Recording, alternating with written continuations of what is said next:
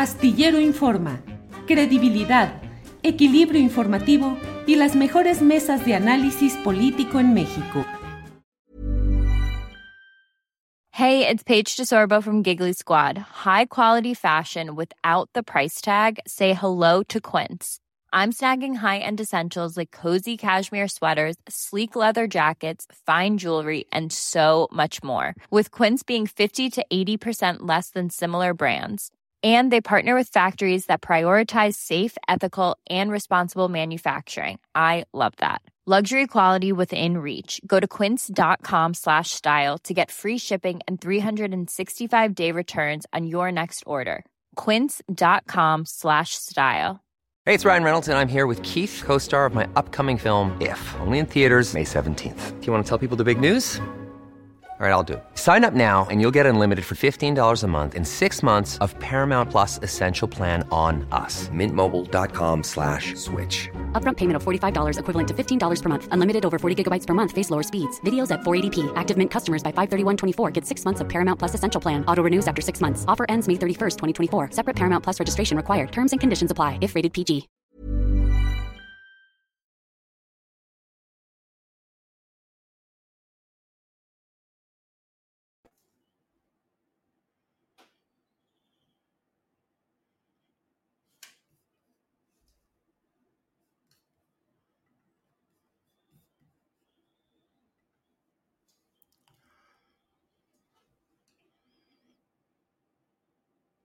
La una de la tarde, la una de la tarde en punto, ya estamos en Astillero Informa. Gracias por acompañarnos en este proyecto informativo que le lleva la mejor información, el análisis, el debate, los aspectos relevantes de la realidad mexicana humeante, cambiante, calientita, confrontacional. De todo vamos a hablar aquí en Astillero Informa. Gracias por acompañarnos. Hoy tenemos, usted lo sabe, mesa de periodismo, los 15 minutos con Rubén Luengas y tendremos toda la información con Adriana Buentello. Hay muchas cosas relevantes y vamos a entrar de inmediato con nuestro platillo fuerte de este día, la plática de lujo que podemos tener con el doctor Lorenzo Meyer, a quien saludo con el gusto de siempre. Lorenzo, buenas tardes. Espero que sean buenas. Julio. Tienen que ser buenas. Oye, es una pues, promesa tuya. Es una promesa fundada en la realidad, Lorenzo, lo que tenemos cotidianamente, hora tras hora, da para decir buenos días. Interesantes días. Eh, posiblemente, posiblemente, Julio, en el futuro, de aún unos años, eh, podamos ver estos y decir si fueron buenos o no, pero ese futuro todavía está muy lejos. Será juzgado esto. Nosotros no podemos juzgarlo así de manera rotunda. Estamos demasiado cerca. Somos parte de eso. Sí, sí, sí. Lorenzo, hoy te quiero pedir que me permitas poner dos videos breves, no son muy largos, pero de dos hechos que me parecen relevantes de estas horas y que nos des tu opinión sobre ellos, si me permites, Lorenzo. Uno sería sobre lo que respondió hoy el presidente de México al secretario de Estado de Estados Unidos, Blinken, respecto a este tema de los periodistas y el tuit que puso ayer este altísimo funcionario de Estados Unidos. Lorenzo, vamos a ponerlo. Sebastián, por favor. Pues yo creo que está mal informado, porque de lo contrario estaría actuando de mala fe lo que él está sosteniendo no es cierto. Y también esto pues eh, demuestra de que existe mucha vinculación entre los grupos conservadores de México con el gobierno de Estados Unidos. A mí me gustaría que ya que está actuando y está opinando el señor Blinken, que nos informe por qué están financiando a un grupo opositor, a un gobierno legal, legítimo, por qué le están dando dinero al grupo de Claudio X González. Que me responda eso. Y pedirle de favor que se informe y que no actúen de manera injerencista, porque México no es colonia de Estados Unidos. Es que yo le pido al señor Blinken que, que, revise este asunto, porque lo están engañando y lo están utilizando. Eh, no tengo la menor duda de eso, solo que él lo esté haciendo es profeso. Entonces también le voy a decir que ya tomamos nota, porque pues nosotros actuamos con transparencia, con sinceridad. ¿Cómo ves, Lorenzo, las palabras del presidente de México? Bueno, eh, no me extraña, fueron medidas, Julio. Medidas. A, cierto punto fueron medidas, pero fueron importantes porque reaccionó. Y como dice un dicho muy viejo en México, el que con leche o con eh, atole se quema hasta el joco que le sopla. México tiene que responder en todos estos casos porque ha sido objeto de intervenciones de, en diferentes grados desde prácticamente el principio de su historia, desde el inicio del siglo XIX. ¿Y cuál es, cuál es en la política exterior mexicana el punto central y a veces me parece que es el único punto, porque cuando México tiene relaciones con Cuba, con Rusia o con cualquier otro país que son más o menos importantes, China, por ejemplo, siempre está el tema norteamericano. Digamos que nosotros siempre tenemos triángulo en nuestras relaciones. El mundo está en cierta medida para nosotros mediado por Estados Unidos. Así que cualquier cosa que diga el gobierno norteamericano en relación a nuestra política interna, pues me parece que debe ser respondido. Pero sí me pareció medido eh, el presidente. Dijo, está mal informado. Pero, o sea, no tiene usted la culpa. Son sus aparatos. Es probablemente la gente del Departamento de Estado que trata México, la Embajada de Estados Unidos en México, pero también dijo, y si no es así, esa es la parte interesante, y si no es así, es una es un suponer de parte del presidente, pero ahí va el mensaje. Si no es así, se está usted metiendo en algo que nosotros consideramos eh, que es una injerencia indebida. Ahora, vamos a la política eh, realista, no a la política de principios ni a la política eh, de lo que debería ser. Toda gran potencia se mete en los asuntos de lo que es su área eh, de interés siempre. Eso, aunque la Benito Juárez diga que el respeto al derecho ajeno, etcétera. Bueno, esos son los temas que nosotros como la parte débil debemos siempre de tomar, siempre, y ampararnos en la medida en que te puedes amparar en principios ante la realidad brutal de la política del poder. Entonces aquí le está mandando también el mensaje, en caso de que no sea mala información de que usted esté tomando partido por mis enemigos, le digo que se está usted extralimitando y que tomo nota. ¿Quién sabe qué querría decir eh, Andrés Manuel con eso de que toma nota? Pero algo eh, que va más allá de simplemente tomar nota, que quiere decir que la política mexicana en la relación con Estados Unidos va a, de aquí en adelante, a suponer una posibilidad es que Estados Unidos esté tomando partido en los asuntos internos mexicanos, cosa que no es eh, novedad, pero que no debe de ser aceptada por el gobierno mexicano. Eh, Lorenzo, el mundo entero pendiente de lo que sucede en Ucrania, en otro ejemplo de geopolítica, eh, el mundo entero atento a las situaciones, a las derivaciones económicas de todo lo que sucede en aquella región y el secretario de Estado de Estados Unidos dedica tiempo para referirse a México, parece extraño o, muy significativo en términos negativos para México, Lorenzo? Bueno, sí parece eh, un tanto extraño. Tienen suficientes problemas para andarse creando otros. Ahora este es un problema, eh, digamos, de índole secundaria. No va a pasar nada sustantivo en la relación México-Estados Unidos, pero esto es constante. México tiene que ser, como lo dijo un ex embajador norteamericano en México en su libro El oso y el puerco espín. Estados Unidos es un oso enorme que a veces no se da cuenta de una cosa chiquitita que anda por ahí cerca, pero esta cosa chiquitita tiene púas y a veces las púas no van a matar al oso ni nada, pero ah, ¿cómo le pueden molestar? Entonces, eh, Estados Unidos debería siempre de estar consciente de que hay una historia detrás y de que esto molesta al gobierno mexicano.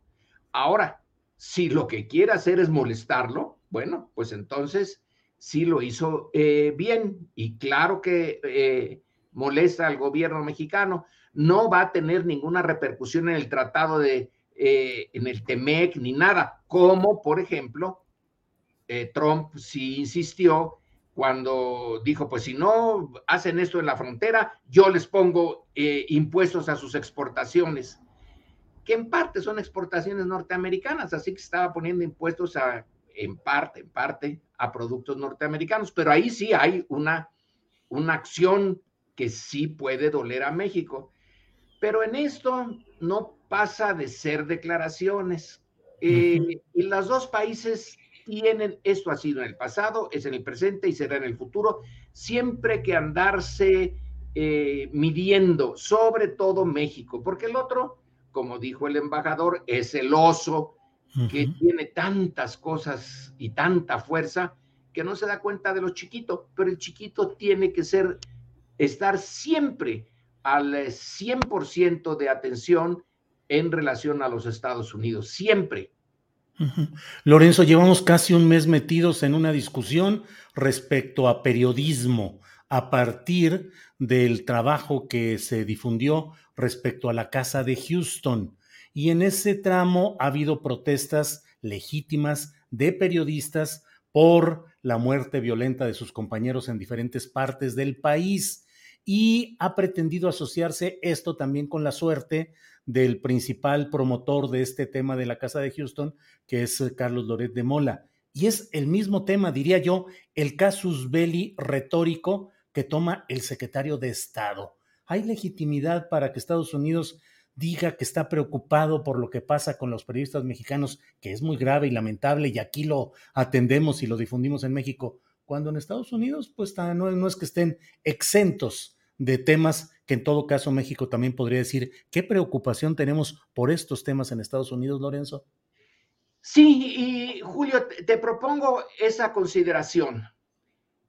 En verdad que hay dos niveles. Lo de Loret de Mola y todo lo que está alrededor es un ataque pensado, eh, bien eh, administrado, bien financiado, de intereses creados en México, encabezados por Claudio X González, por los Claudios, en contra de la 4T. Eso queda ya claro, eso es un nivel. Entonces, cuando se responde a esos periodistas, a esos columnistas, a los que, en fin, de la prensa nacional, es una cosa. El asesinato de periodistas es otra. No se han asesinado a periodistas de nivel nacional, se asesina a los de nivel local. Y en el nivel local, ¿Qué es lo que produce estos crímenes? En parte, sí, las autoridades locales, el presidente municipal, el gobernador, no están eh, eh, exentos de sospechas o de responsabilidades fundadas.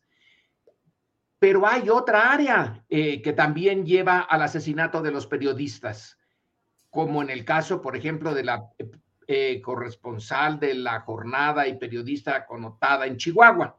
Miroslava Bridge. Miroslava, Miroslava Bridge. El narcotráfico, el crimen organizado. Y ahora bien, si le preocupa a Estados Unidos, eh, entonces debería de reflexionar, bueno, ¿y por qué está el, el eh, crimen organizado? Bueno, pues porque venden drogas y sustancias prohibidas desde hace mucho tiempo. ¿En dónde? Pues fíjense que es básicamente en el mercado norteamericano. Y que esas drogas y sustancias prohibidas no son objeto por parte de las autoridades norteamericanas de vigilancia, de impedirlo.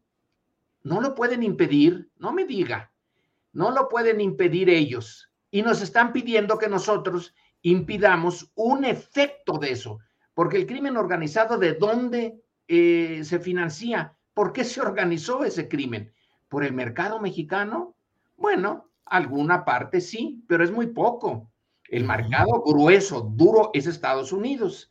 Entonces México le puede decir, ya que está usted tan preocupado, pero tan, tan preocupado por el asesinato de periodistas, que no entre ni una sola arma, ni un solo cartucho, y que no se lave un solo dólar eh, de dinero eh, que va al narcotráfico en instituciones financieras norteamericanas. Pero es más, acabe usted con la demanda. Dígale a sus ciudadanos que no, no deben de estar y ni pueden ni nada comprando esas drogas que son las que alimentan al crimen organizado, que es el que mata periodistas cuando se denuncia algún tipo de actividad de ese crimen.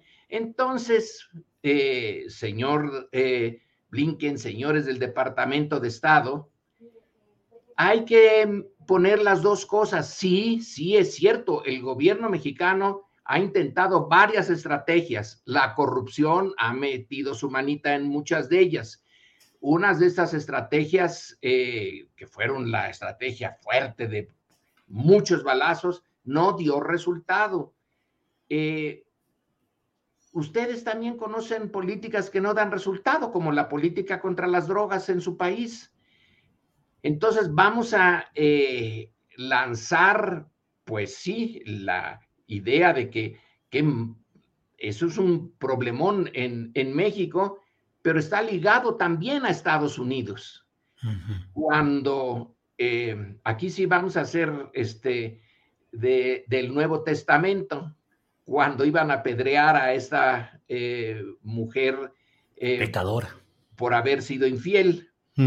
Eh, Cristo les dice que tire la primera piedra a aquel que esté libre de culpa. Estados Unidos tiene un montón de piedras, pero también tiene un montón de culpas.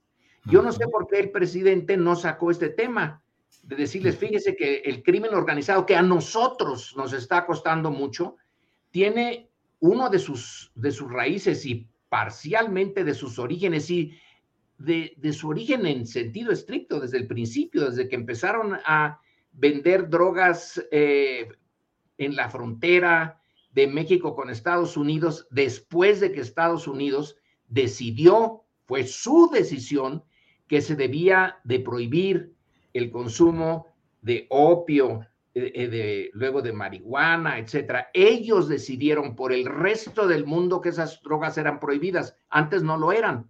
Ustedes eh, lo prohibieron, pero ahora nos echan parte de la responsabilidad a nosotros. Claro. primera piedra, a ver quién la tira.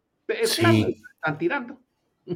Lorenzo, tengo un segundo video que quiero poner para pedirte tu opinión. Es referente a lo que dijo el ministro presidente de la Suprema Corte de Justicia de la Nación, eh, Arturo Saldívar, respecto a la operación de Estado para proteger a la familia de Margarita Zavala en el caso de la guardería de Hermosillo. Eh, tanto eh, la referencia a ella como pues todo lo que implicó la postura de quien entonces ocupaba los pinos, Felipe Calderón.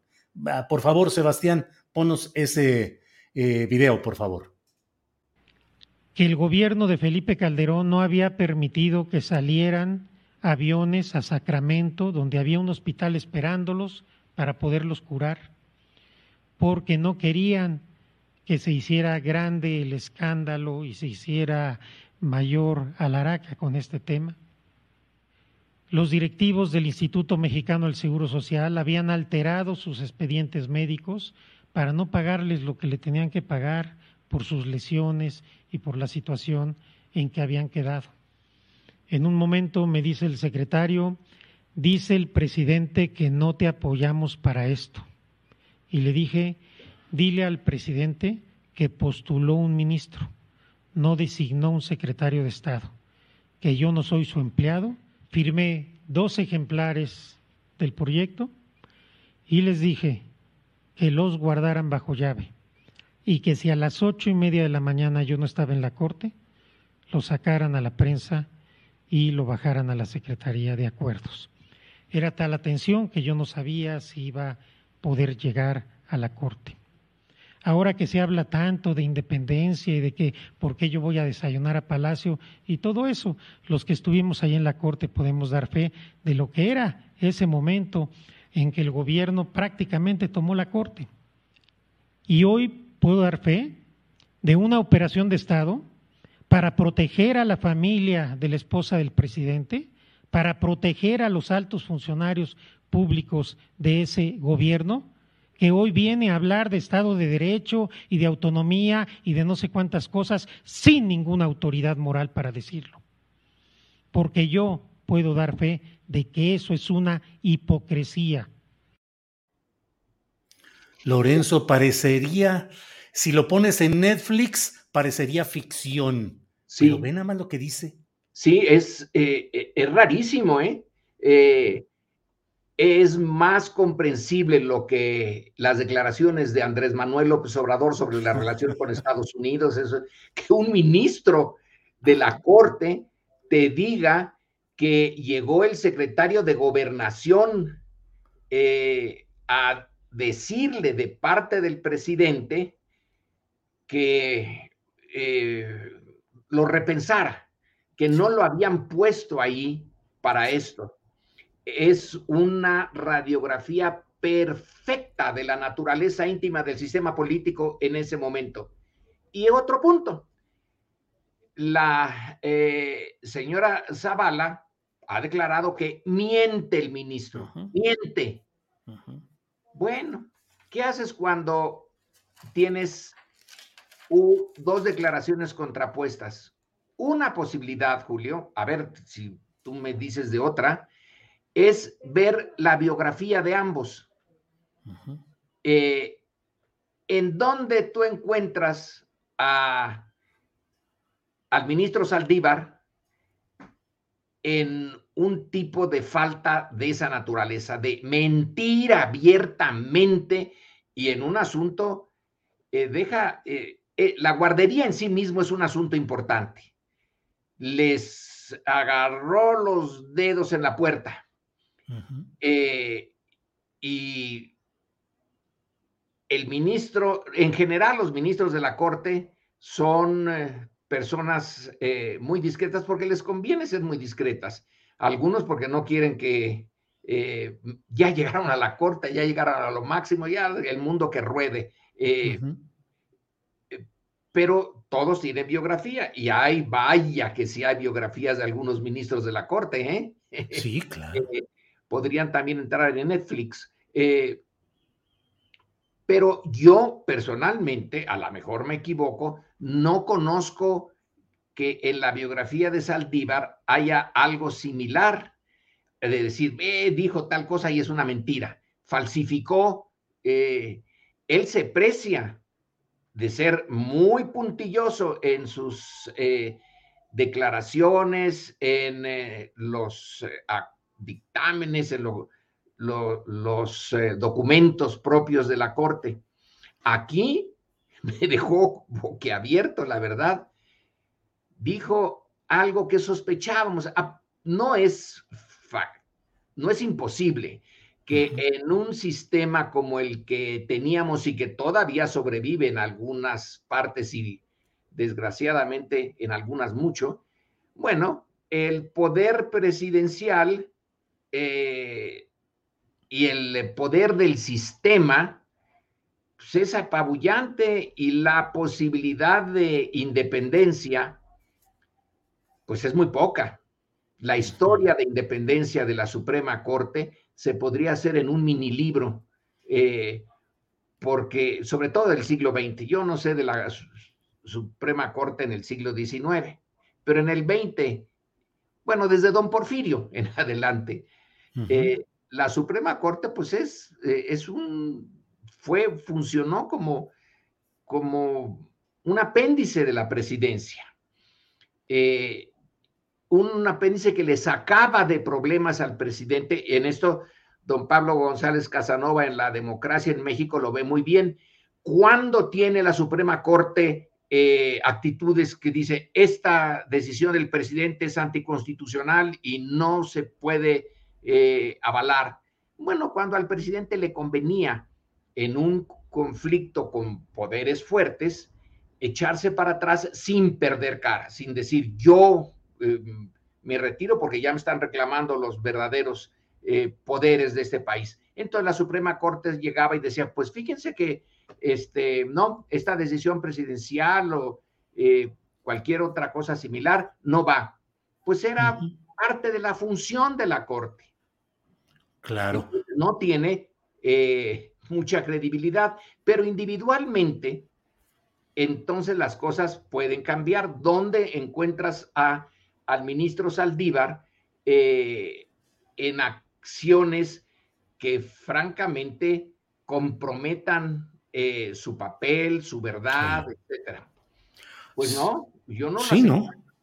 No, no, eh, incluso la tentación de prolongar su mandato la frenó en el momento que creyó oportuno, que hubiese sido el único punto, digamos, muy polémico de su gestión. Pero fíjate, Lorenzo, eh, Diego Enrique Osorno, periodista cuidadoso, puntual, profesional, escribió en 2012 un libro llamado La Guerra de los Zetas y ahí da eh, el reporte de esto mismo que estamos más o menos que está hoy diciendo el propio eh, ministro Arturo Saldívar Lelo de la REA, pero él le da otro contexto. Dice, mm, ¿qué tan responsable de la muerte de un niño en un retén de Reynosa es un soldado destacado ahí y que le dispara pensando que es un narco. No sé si recuerdas de aquel episodio de un pequeño que fue eh, pues muerto por balas militares en un retén.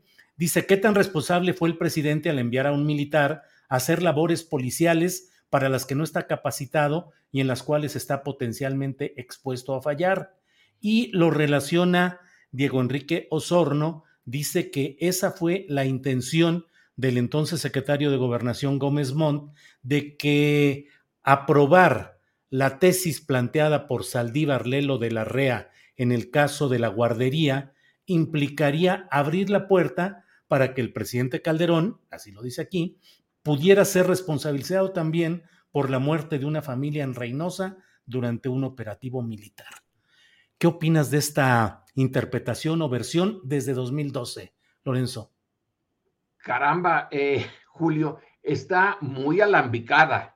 Eh, yo me quedo nada más, eh, y hasta ahí llegan mi, ahí son mis límites en lo de la guardería. no le, simplemente no le gustó al, al, presidente y manda a Gómez Monta a que se retracte, bueno, se modere, se mida, vaya por un camino menos escabroso. Y el ministro dice no.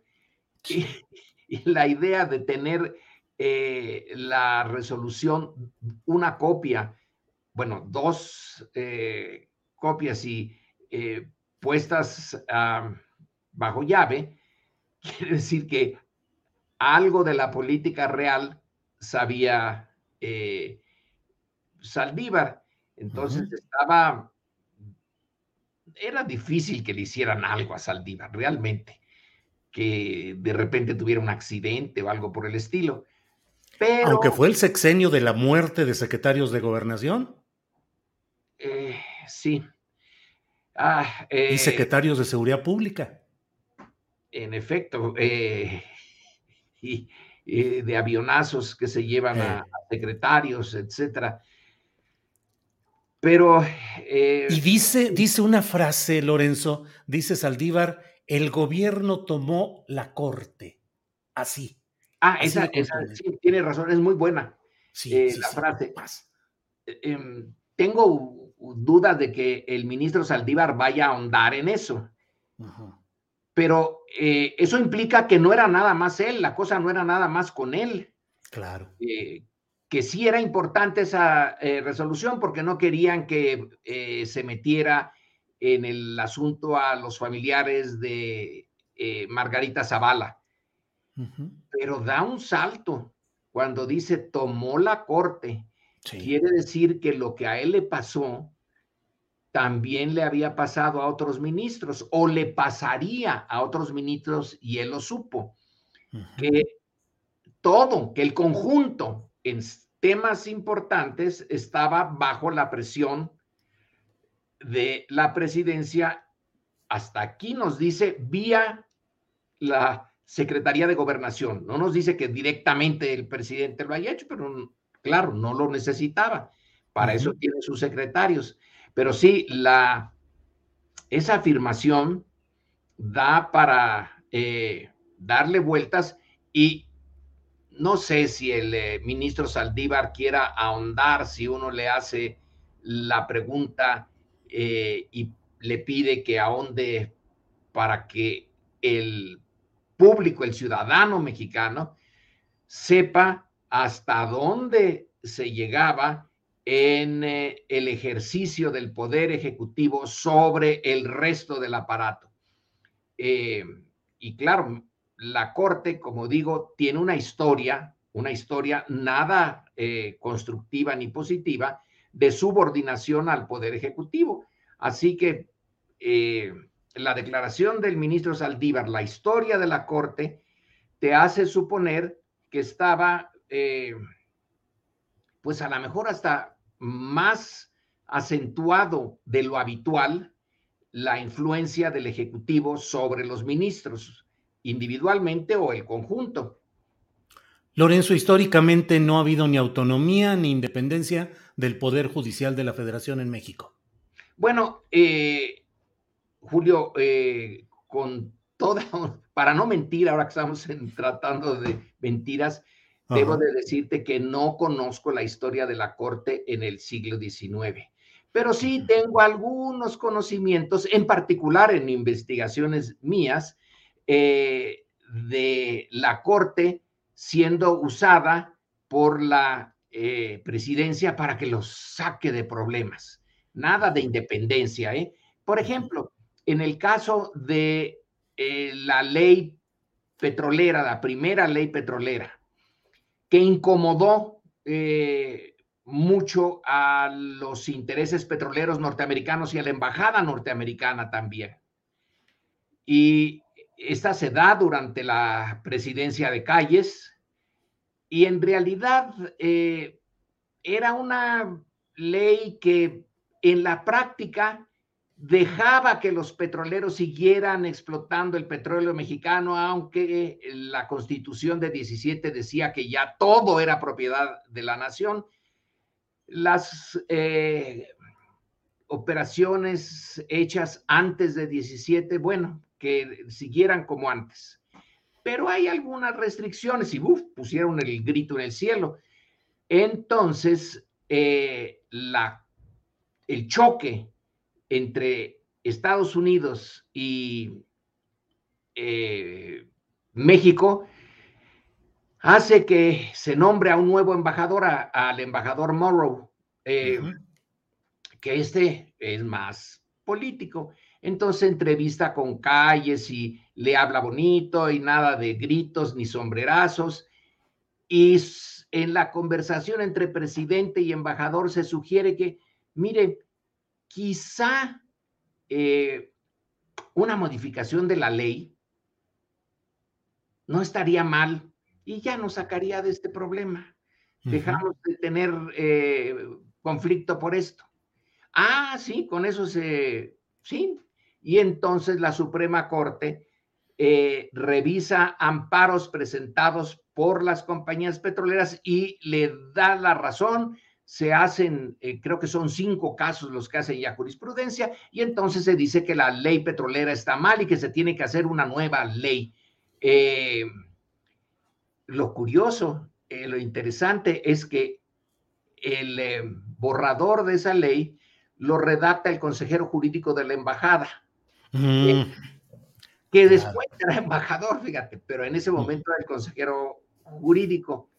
Ahora, Lorenzo, ¿cómo brincar esa situación de un poder judicial cuyos integrantes son propuestos por el presidente de la República y votados en el Poder Legislativo, donde el presidente suele tener la mayoría que aprueba o que hace alianzas para aprobar esto. Pero ¿cuál es el mecanismo? ¿Elección popular? Pues parece que no. ¿El sistema presidencialista? ¿Qué hacer para cambiar realmente al Poder Judicial, Lorenzo? No, no es, eh, bueno, no hay un Poder Judicial eh, perfecto en Estados Unidos eh, es el presidente el que los pone y es de por vida, imagínate, hasta que la muerte los separe de la Suprema Corte. En México, afortunadamente, no es por vida. 15 años. tienen que, eh, que salirse. Pero ahí hay un elemento, yo, raro, eh, Julio, de honestidad personal, si del compromiso del personaje que se le nombra ministro con una idea de la ética pública, de su responsabilidad frente a los intereses de la nación. Si no la tiene, por más cosas que tú le pongas, se salta las trancas. Y si es una persona honrada, paga las consecuencias. Eh, dice, le dice no al presidente. Supongo que eso es lo que en este caso que estamos viendo sucedió con Saldívar. Le dijo no. Pero es un ejemplo rarísimo. Creo que como sociedad no producimos el número de ejemplos de pulcritud en la carrera judicial o en el ejercicio de la abogacía, Lorenzo. Eh, tiendo desafortunadamente a estar de acuerdo contigo, muy de acuerdo. Pero bueno, eh, la naturaleza humana y la vida política. La política, como ya se ha dicho mil veces, no la hacen los ángeles. Si quieres mantener integridad absoluta eh, en tu relación con los deberes cívicos, no te metas en política. Pero si te metes ahí, bueno, hay momentos en que se tiene que, supongo yo, el compromiso, pero hay grados. Eh, y yo creo que lo que sería ideal es pensar en personas que tienen una, una biografía eh, de positiva, de la que se pueden enorgullecer ellos y que cuando se proponen eh, un periodista o un periodismo bien entendido, expulgan, vamos a ver este que propusieron, mm, por aquí hay algún problemilla, aquí hay otro. Si no se encuentra un problema grave, puede uno suponerse, hay que darle la, eh, el beneficio de la duda. Eh, así como en, las cortes, tú eres inocente hasta que te prueben lo contrario. Bueno, aquí eh, te proponen, le rascan, el poder legislativo también tiene que rascarle allí, y si no encuentra nada, bueno, a lo mejor en el proceso del ejercicio de su poder, ahí cambian, pero bueno, no hay, no hay una, una receta perfecta eh, para tener a los ministros perfectos, porque, Julio, yo creo que no, no hay neutralidad cuando tú tienes que hacer eh, juicios sobre temas que tienen importancia política que van a eh, darle eh, a ganar algo a alguien y va a perder a alguien. Todos los ministros, todas las personas, nosotros tenemos una visión del mundo, valores, ideología, pero en esos niveles eh, hay que buscar hasta donde sea posible personas honestas y que traten de ser justas, que eh, sean, busquen la objetividad en sus decisiones, aunque no la puede haber eh, de manera prístina, pero se pueden acercar. Claro. Lorenzo, cada, en cada ocasión que platicamos, te pido lo mismo, que nos digas cómo percibes el momento político, pareciera que el presidente López Obrador ya podrá salir, aunque sigue insistiendo una y otra vez en el caso Houston, Loret de Mola y otros periodistas a los que agrega ahí a la canasta de señalamientos críticos, pero pareciera que ya podría entrar a otra fase. ¿En qué momento estamos y qué podemos esperar en lo inmediato, Lorenzo? Sí, eh, que puede ya eh, salirse de, de ese entorno, pero fíjate que el entorno en parte lo eligió él. Eh, a López Obrador lo, se le puede acusar de varias cosas, menos de no tener sabiduría política. Él eligió ese punto no porque sea el único, eh, sino porque ahí puede moverse él con mayor eh, facilidad, porque sus detractores le permiten eh, ver la fragilidad de su posición. Entonces, insiste una y otra y otra vez, que es una de las características de López Obrador, insistir sobre el mismo tema. Los ejemplos que da son una y otra y otra vez, y él acepta que se repite. Dice, es para, eh, es una cosa didáctica.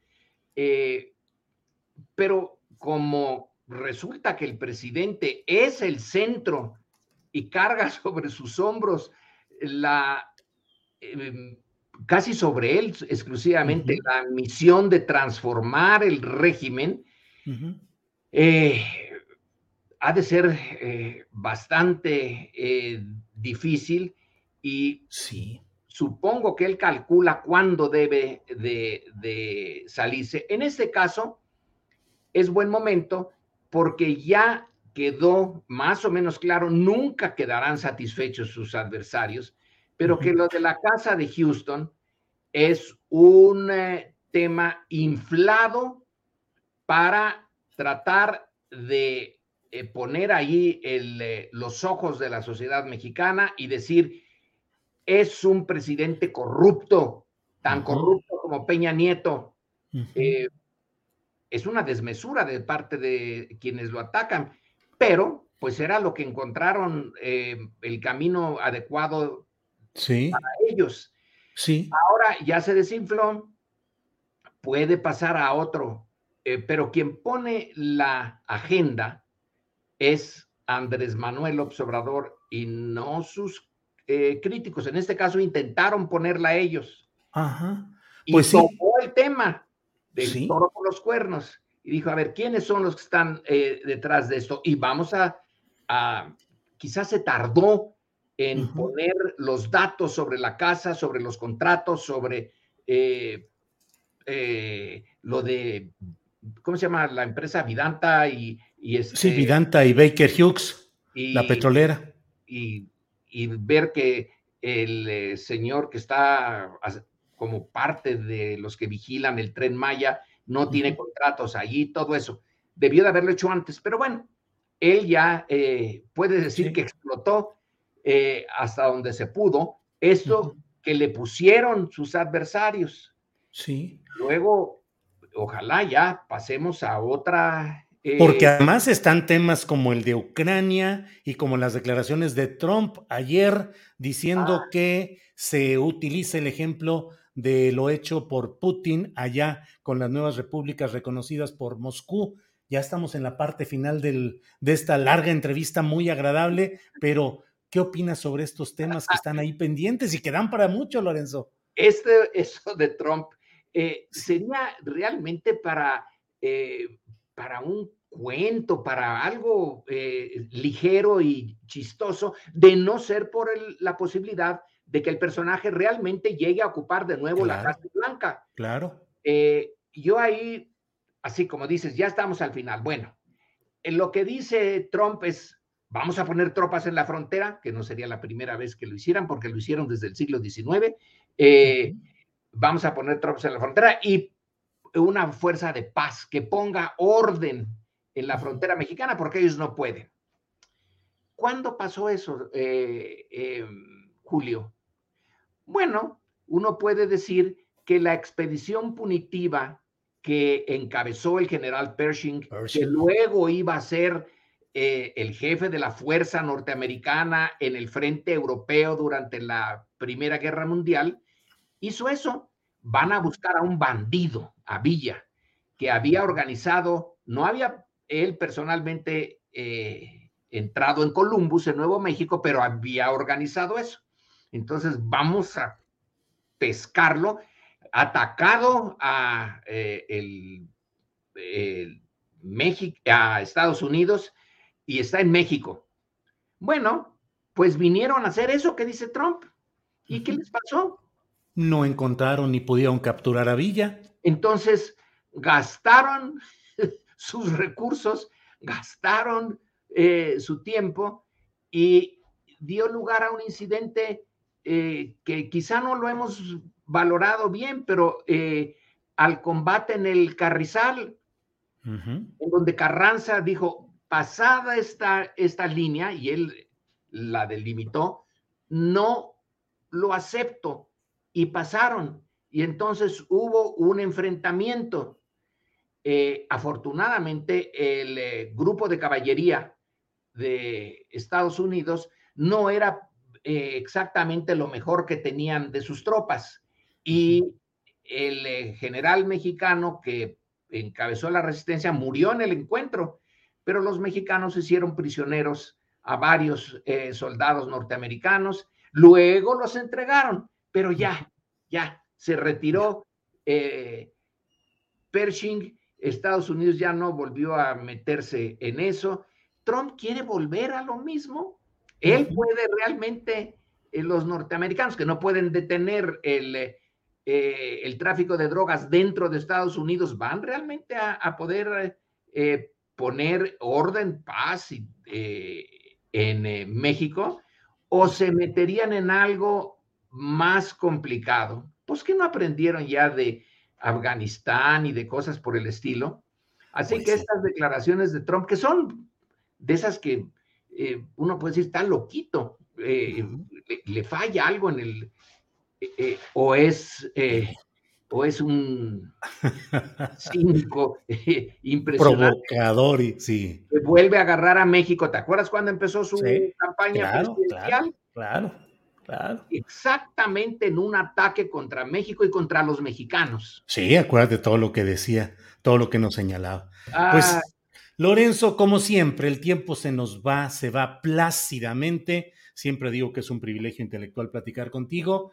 Y bueno, pues en este miércoles, a reserva de lo que nos digas, eh, yo te agradezco la oportunidad de platicar hoy contigo. Bueno, pues eh, gracias, Julio. Fue un gusto estar contigo y ya, eh, si así lo consideras, en la ocasión que quieras, volvemos a, a platicar. Cuando no tenga yo, no sepa yo sobre los temas, te lo digo. Sí, sí, sí, pues así es la cosa. claro, Lorenzo, con mucho gusto. Y la Suprema Corte no hace nada. Con mucho gusto, nos aventamos ya 45 minutos de plática sabrosa que se fue como agua, con un gran interés de la audiencia, muchos comentarios en el chat, eh, y bueno, ahí estamos. Lorenzo, nos vemos pronto para seguir platicando, si nos lo permites. Hasta luego, Julio. Y Hasta luego. Sí, señor. Muchas gracias, Lorenzo. Bueno, pues una plática agradable, como siempre digo, plácida intelectualmente, que nos ayuda a ir entendiendo lo que pasa en este nuestro mundo, en nuestra política mexicana, internacional. Muchas gracias, como siempre, al doctor Meyer. Bueno, hoy es miércoles, miércoles 23 de febrero, y tenemos los 15 minutos o un poquito más que vamos a platicar con el periodista don Rubén Luengas. Rubén, buenas tardes. ¿Qué tal, mi querido Julio? ¿Cómo estás? Muy buenas tardes. Bueno, pues justamente cuando me conecté estaba hablando Lorenzo Meyer acerca de este tema y con la clase de historia que te dio, pues yo ya no puedo agregar mucho, pero algo sí puedo agregar. Oye, Rubén, yo suelo decir que estas entrevistas las hago, al menos yo, como en mesabanco o en pupitre escolar, escuchando al maestro, porque son verdaderas cátedras las que nos da, Rubén. No, eh, ciertamente, sí, y toda la parte que yo escuché, pues muy interesante. Este, y evidentemente estamos hablando de estas declaraciones que realizó en un programa eh, Donald Trump con respecto de comparar la cuestión de Putin allá en la Unión, bueno, quiero decir en Rusia, bueno, en Ucrania, y por lo tanto, una vez más, insistir en que sería bueno, es lo que estaban hablando, ¿no? Esta declaración de Trump. Bueno, yo nomás le podría agregar que a este Trump, a este Trump que te acaba de describir Lorenzo Meyer, eh, los seguidores pseudoizquierdistas de Andrés Manuel López Obrador lo pusieron en un altar. Es al que pusieron en un altar a Donald Trump. Habría que preguntarle eso a Lorenzo, que es muy, muy proclive hacia la cuarta transformación. ¿Cómo, ¿Cómo queda esta izquierda ante un hombre que ha insultado a los mexicanos, que ha dicho cualquier barbaridad, que ha dicho lo del muro y que ahora no pierde la oportunidad de volver a decir que, que se debería de enviar al ejército, como alguna vez te lo comenté cuando estabas todavía en Radio Centro, que te lo comenté con respecto al litio, cuando los, este, los Levarón fueron a pedirle a Trump que tipificara el crimen organizado en México como terrorismo y lo que eso implicaría, o sea, no quita el dedo del renglón, por lo menos en lo retórico. Entonces estará loco lo que tú quieras, pero a fin de cuentas los dos están, tanto Biden como Trump. Y mucha gente de izquierda puso, casi le prende una voladora. Yo decía que casi dirían, es un honor estar con Donald Trump. Así ya casi lo escuchaba yo. Eso agregaría nada más para mostrar las enormes contradicciones de una... Rubén. Sí. sí, perdón. Adelante, adelante. No, adelante, adelante, adelante. No, te quería preguntar, Rubén, el planteamiento que hace Donald Trump es eh, replicar lo que hizo Putin respecto a estas repúblicas de las cuales reconoció como tales ya y luego ha, ha habido el acuerdo para poder enviar tropas ahí. ¿Qué pensará o cuál es el planteamiento de Donald Trump? Que en México pueda haber estados federativos que decidan convertirse en repúblicas y sean asociadas al proyecto de Estados Unidos? ¿La expansión abierta? En un momento dado esa podría ser una posibilidad, la famosa balcanización, ¿no? Y hay este, trogloditas como el gobernador de Nuevo León, este de, del falso movimiento ciudadano que de ciudadano no tiene nada, que de alguna manera cuando era ¿qué? senador, en fin, simpatizaba con esas ideas. Hay mucho loquillo por ahí que creen que sí, que los del norte y nada que ver con los del sur, Tabasco, Oaxaca, Chiapas, y que en un momento dado podríamos estar más cercanos de los Estados Unidos que de México. En fin, hay mucha gente de esa naturaleza, pero a fin de cuentas lo que demuestra este tipo es que está comparando el ruido con la velocidad son cosas muy distintas, no tiene nada que ver lo que está pasando, ni la historia de Ucrania, ni estas dos repúblicas que reconoce la independencia el señor Putin. Hoy el periódico Milenio eh, lo califica como invasión. Ya invadió, no. No es, no es así una, una invasión, están desconociendo ahí. Entonces, francamente, eh, el señor Trump se hizo pipí fuera de la basílica, mi querido este, eh, Julio Astillero, totalmente errado en el análisis, no tiene nada que ver ni históricamente, aunque también Putin ha comparado el tema, pero de otra manera bastante más sensata. Él ha dicho, ¿qué sentirían los mexicanos, digo los estadounidenses, de que nosotros en Canadá y en la frontera pusiéramos misiles y tropas, ¿verdad? Apuntando hacia los Estados Unidos, que lo más cercano fue la llamada crisis de los misiles en Cuba. O sea, es verdaderamente aberrante. Ahora, respecto al tema ucraniano, te quiero decir, Sí. No hay buenos ni malos, tú lo sabes muy bien. No hay buenos ni malos. Putin, eh, Putin no es una perita en dulce. Este, ya los Estados Unidos no se digan, han estado insistiendo, insistiendo que viene la invasión, que viene la invasión. Seguramente tenían información eh, pues, eh, de, lo que iba a hacer Putin con respecto a esto y le quisieron llamar ya invasión. No, no es, no es correcto y así le está llamando el, el el paradigma internacional, la ONU, que no sirve para nada más que para avalar una serie de cosas, cuando Estados Unidos se ha dedicado históricamente a crear falsos operativos, o sea, eh, false flag operation, operaciones de bandera falsa para invadir. Eh, no vayamos muy lejos, 1846 en México, cuando, cuando el presidente Polk, que desde su convención en Baltimore, en el estado de Maryland, en los Estados Unidos, desde ahí, a la luz de la filosofía del destino manifiesto, ya prácticamente veía la manera de declararle la guerra a México. Este, entonces, este, francamente, estamos viviendo un teatro tremendo. Vamos a ver en qué, en qué termina, pero ahí rumpe Trump, el ídolo de muchos seguidores de Andrés Manuel López Obrador, izquierdistas de Twitter, ¿verdad? Que lo pusieron en un altar al troglodita Donald Trump. Cuando yo digo esto, mucha gente me dice, oh, pero miren nada más, Joe Biden, otro troglodita, en Estados Unidos como en el mundo no hay democracia. No existe la verdadera y genuina democracia y lo estamos evidenciando. Rubén, eh, vi un tuit que pusiste y dijiste que no ibas a hablar como los políticos. Sí. No hagamos remembranzas de vicitudes pretéritas para eludir, para eludir polémicas, ulteriores. Órale. y dices que hablarás claramente sobre la falta de autocrítica de los medios convencionales. ¿Qué nos dices, Rubén, por favor? Claro que sí. Oye, nada más rápidamente digo que se están dirigiendo en este momento, y esto no creo que te cause ningún problema en el canal, es información que ahí está, se están dirigiendo a Washington, D.C., que el primero de marzo es el, el informe, por decirlo así, el Estado de la Unión y entonces están dirigiendo de cualquier, de todas partes, de California, de Los Ángeles, traileros emulando lo que ocurrió en Ottawa y se ha autorizado ya la presencia de la Guardia Nacional de los Estados Unidos para bloquear aquello, están blindando el Capitolio, ¿verdad? Para que no ocurra algo como cuando este, eh, se estaba calificando la elección. Dicho lo cual, porque eso está ocurriendo y es importante que tu audiencia lo sepa, paso al tema de los medios de comunicación. Recibí una llamada eh, de alguien de la Cámara Nacional de la Industria de la Radio y de la Televisión y me invitaron a ir a un evento al Hotel Camino Real.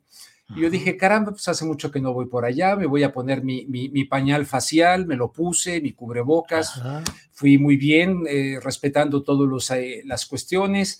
llegué para allá y era un evento en contra de algo con lo que yo también estoy en contra. Me parece ridículo que la Suprema Corte de Justicia de la Nación, o por lo menos uno de los magistrados, quiera implementar algo que está perfectamente mal planteado. Entiendo el tema. Eh, hay que distinguir entre opinión e información. Me parece estupendo, estoy totalmente de acuerdo. Pero de la manera en como lo están planteando, tendría uno que incurrir, incluso tú, eh, aunque esto va para los medios nacionales, no sé si incluye las redes sociales, YouTube, etcétera, pero en el ámbito de la televisión, en mi caso, que estoy conduciendo el noticiero en contexto en la octava todavía, no sé si ahí tendría yo cada vez que dé una opinión decir, aquí va mi opinión, o sea, una, una verdadera ridiculez, que en principio significa minimizar la capacidad de las audiencias para que no puedan entender cuando un, cuando un comunicador está opinando o cuando no está opinando. Yo creo que lo entienden perfectamente bien. Lo importante es que el comunicador no mienta, que el comunicador esté comprometido con la búsqueda de la verdad. Entonces, esto que quieren hacer como ley y una regulación por parte de gestores del gobierno mexicano en turno, el que sea, para vigilar los contenidos, es verdaderamente tremendo. Estoy, y por eso fui.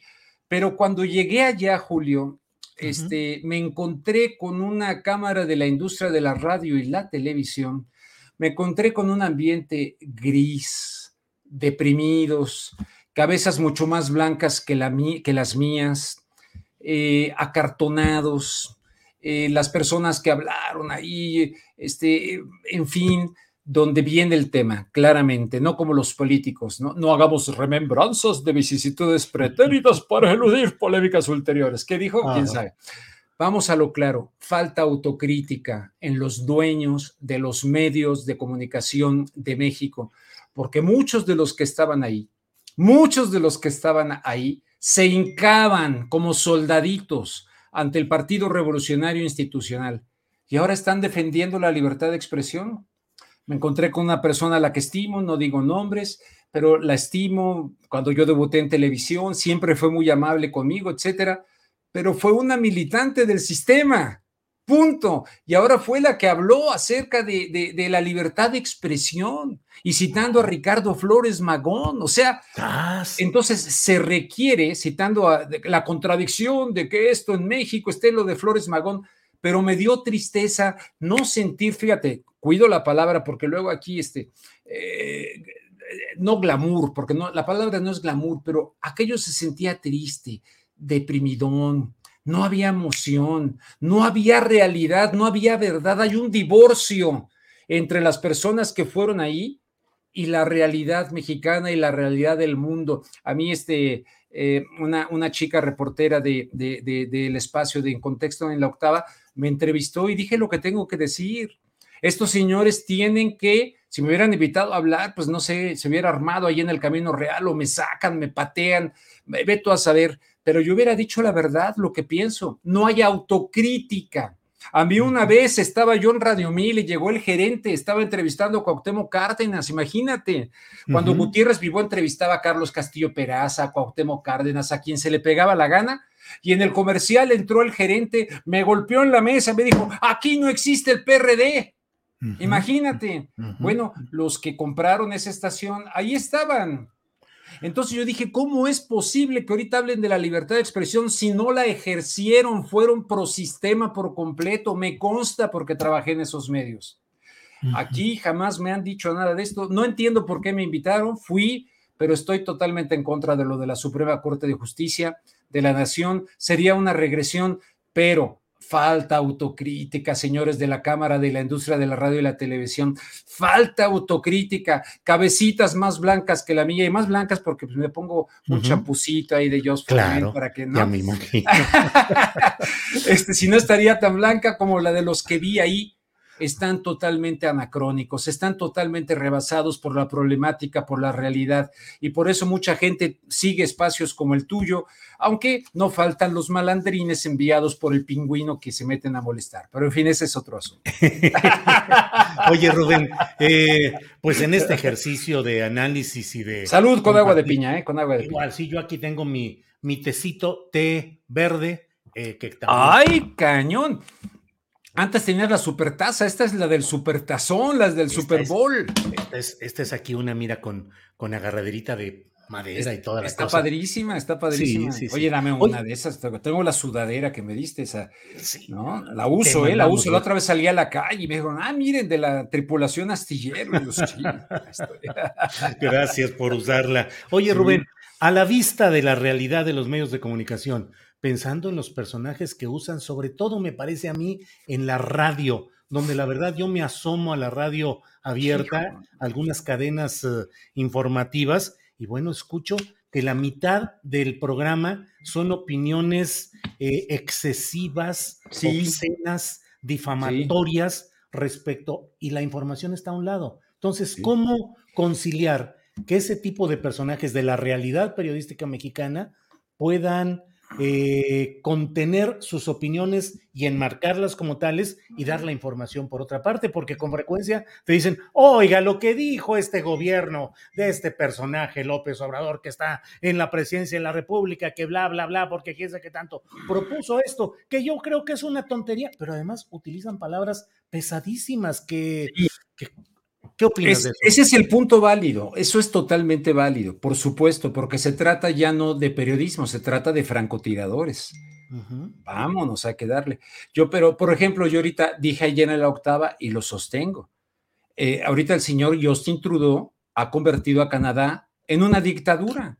Lo sostengo, defiendo mi opinión y digo por qué cualquiera que quiera meterse al debate. El problema está que ahí sí, ah, no, pero si yo le suelto a López Obrador o a quien sea, a cualquier otro, y digo una opinión que en realidad es ser un francotirador, mercenarios de la información, ahí está el tema. Entonces hay que hilar muy fino.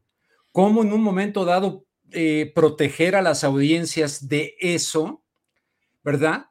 Y, pero por ejemplo, cuando estamos en, en, otro tipo de idea, en otra trinchera, en otra perspectiva de ver la vida, nos censuran brutalmente nos censuran brutalmente. En Estados Unidos, este, cuando hablaba yo en contra de la guerra, pues olvídate, ¿no? O sea, a ver, es que es tu opinión, sí, pero basada en hechos, basada en que hablé con eh, eh, inspectores de Naciones Unidas porque hice mi trabajo, es una opinión basada en una investigación. El problema está que ahorita en los temas estos delicados que eh, no me quiero ni asomar ni con el pétalo de un comentario, porque si no voy a ser responsable de, de las broncas que pasen en tu canal, no hay, hay una censura brutal y pues creo que ya te consta. Entonces, imagínate, no hay manera de la, de la verdadera y genuina democracia. Cuando hay opiniones que podría uno fundamentar, pero la guillotina está a la orden del día. Ahora en el otro lado, sí, francotiradores, en fin. Ahora, todo lo que llegue a publicar alguien en un momento dado que se haya mostrado como tal, eh, en, todo lo que diga será mentira, todo lo que diga y todo lo que publique y todo lo que salga de su pluma será falso. Por eso es lo que siempre te he comentado, distinguir, separar, desdoblar para hacer la realidad más inteligible. Eso es lo que dice Roland Barthes que debe ser la crítica. La crítica no es un acto destructivo ni mercenario. La crítica es hacer la realidad más inteligible, pero hay mucha gente que no quiere hacer la realidad inteligible, tiene disonancia cognitiva y quieren que le digan lo que cree para reforzarse en su postura y por lo tanto no tener un informe contra sí mismo. No sé si me explico, Julio. Sí, sí, sí, desde luego, digo, entre las muchas, claro que sí. Em, pues Pero cierto, tú opinas en tu canal o no opinas. Opinas, sí, sí, respetas, pero por ejemplo, eh, Carmen Aristegui, Carmen Aristegui ha sido tradicionalmente un buen agente de tránsito. Pásele, éntrele, sí, ahora tú, réplica, etcétera. ¿No? Ha sido así dado la palabra muy bien, lo ha manejado con mucha habilidad. Los que nos aventamos al ruedo duramos menos en los medios. Cuando dije en Estados Unidos no hay armas de destrucción masiva, uy, musulmán antiestadounidense, vete, lárgate. No había armas de destrucción masiva.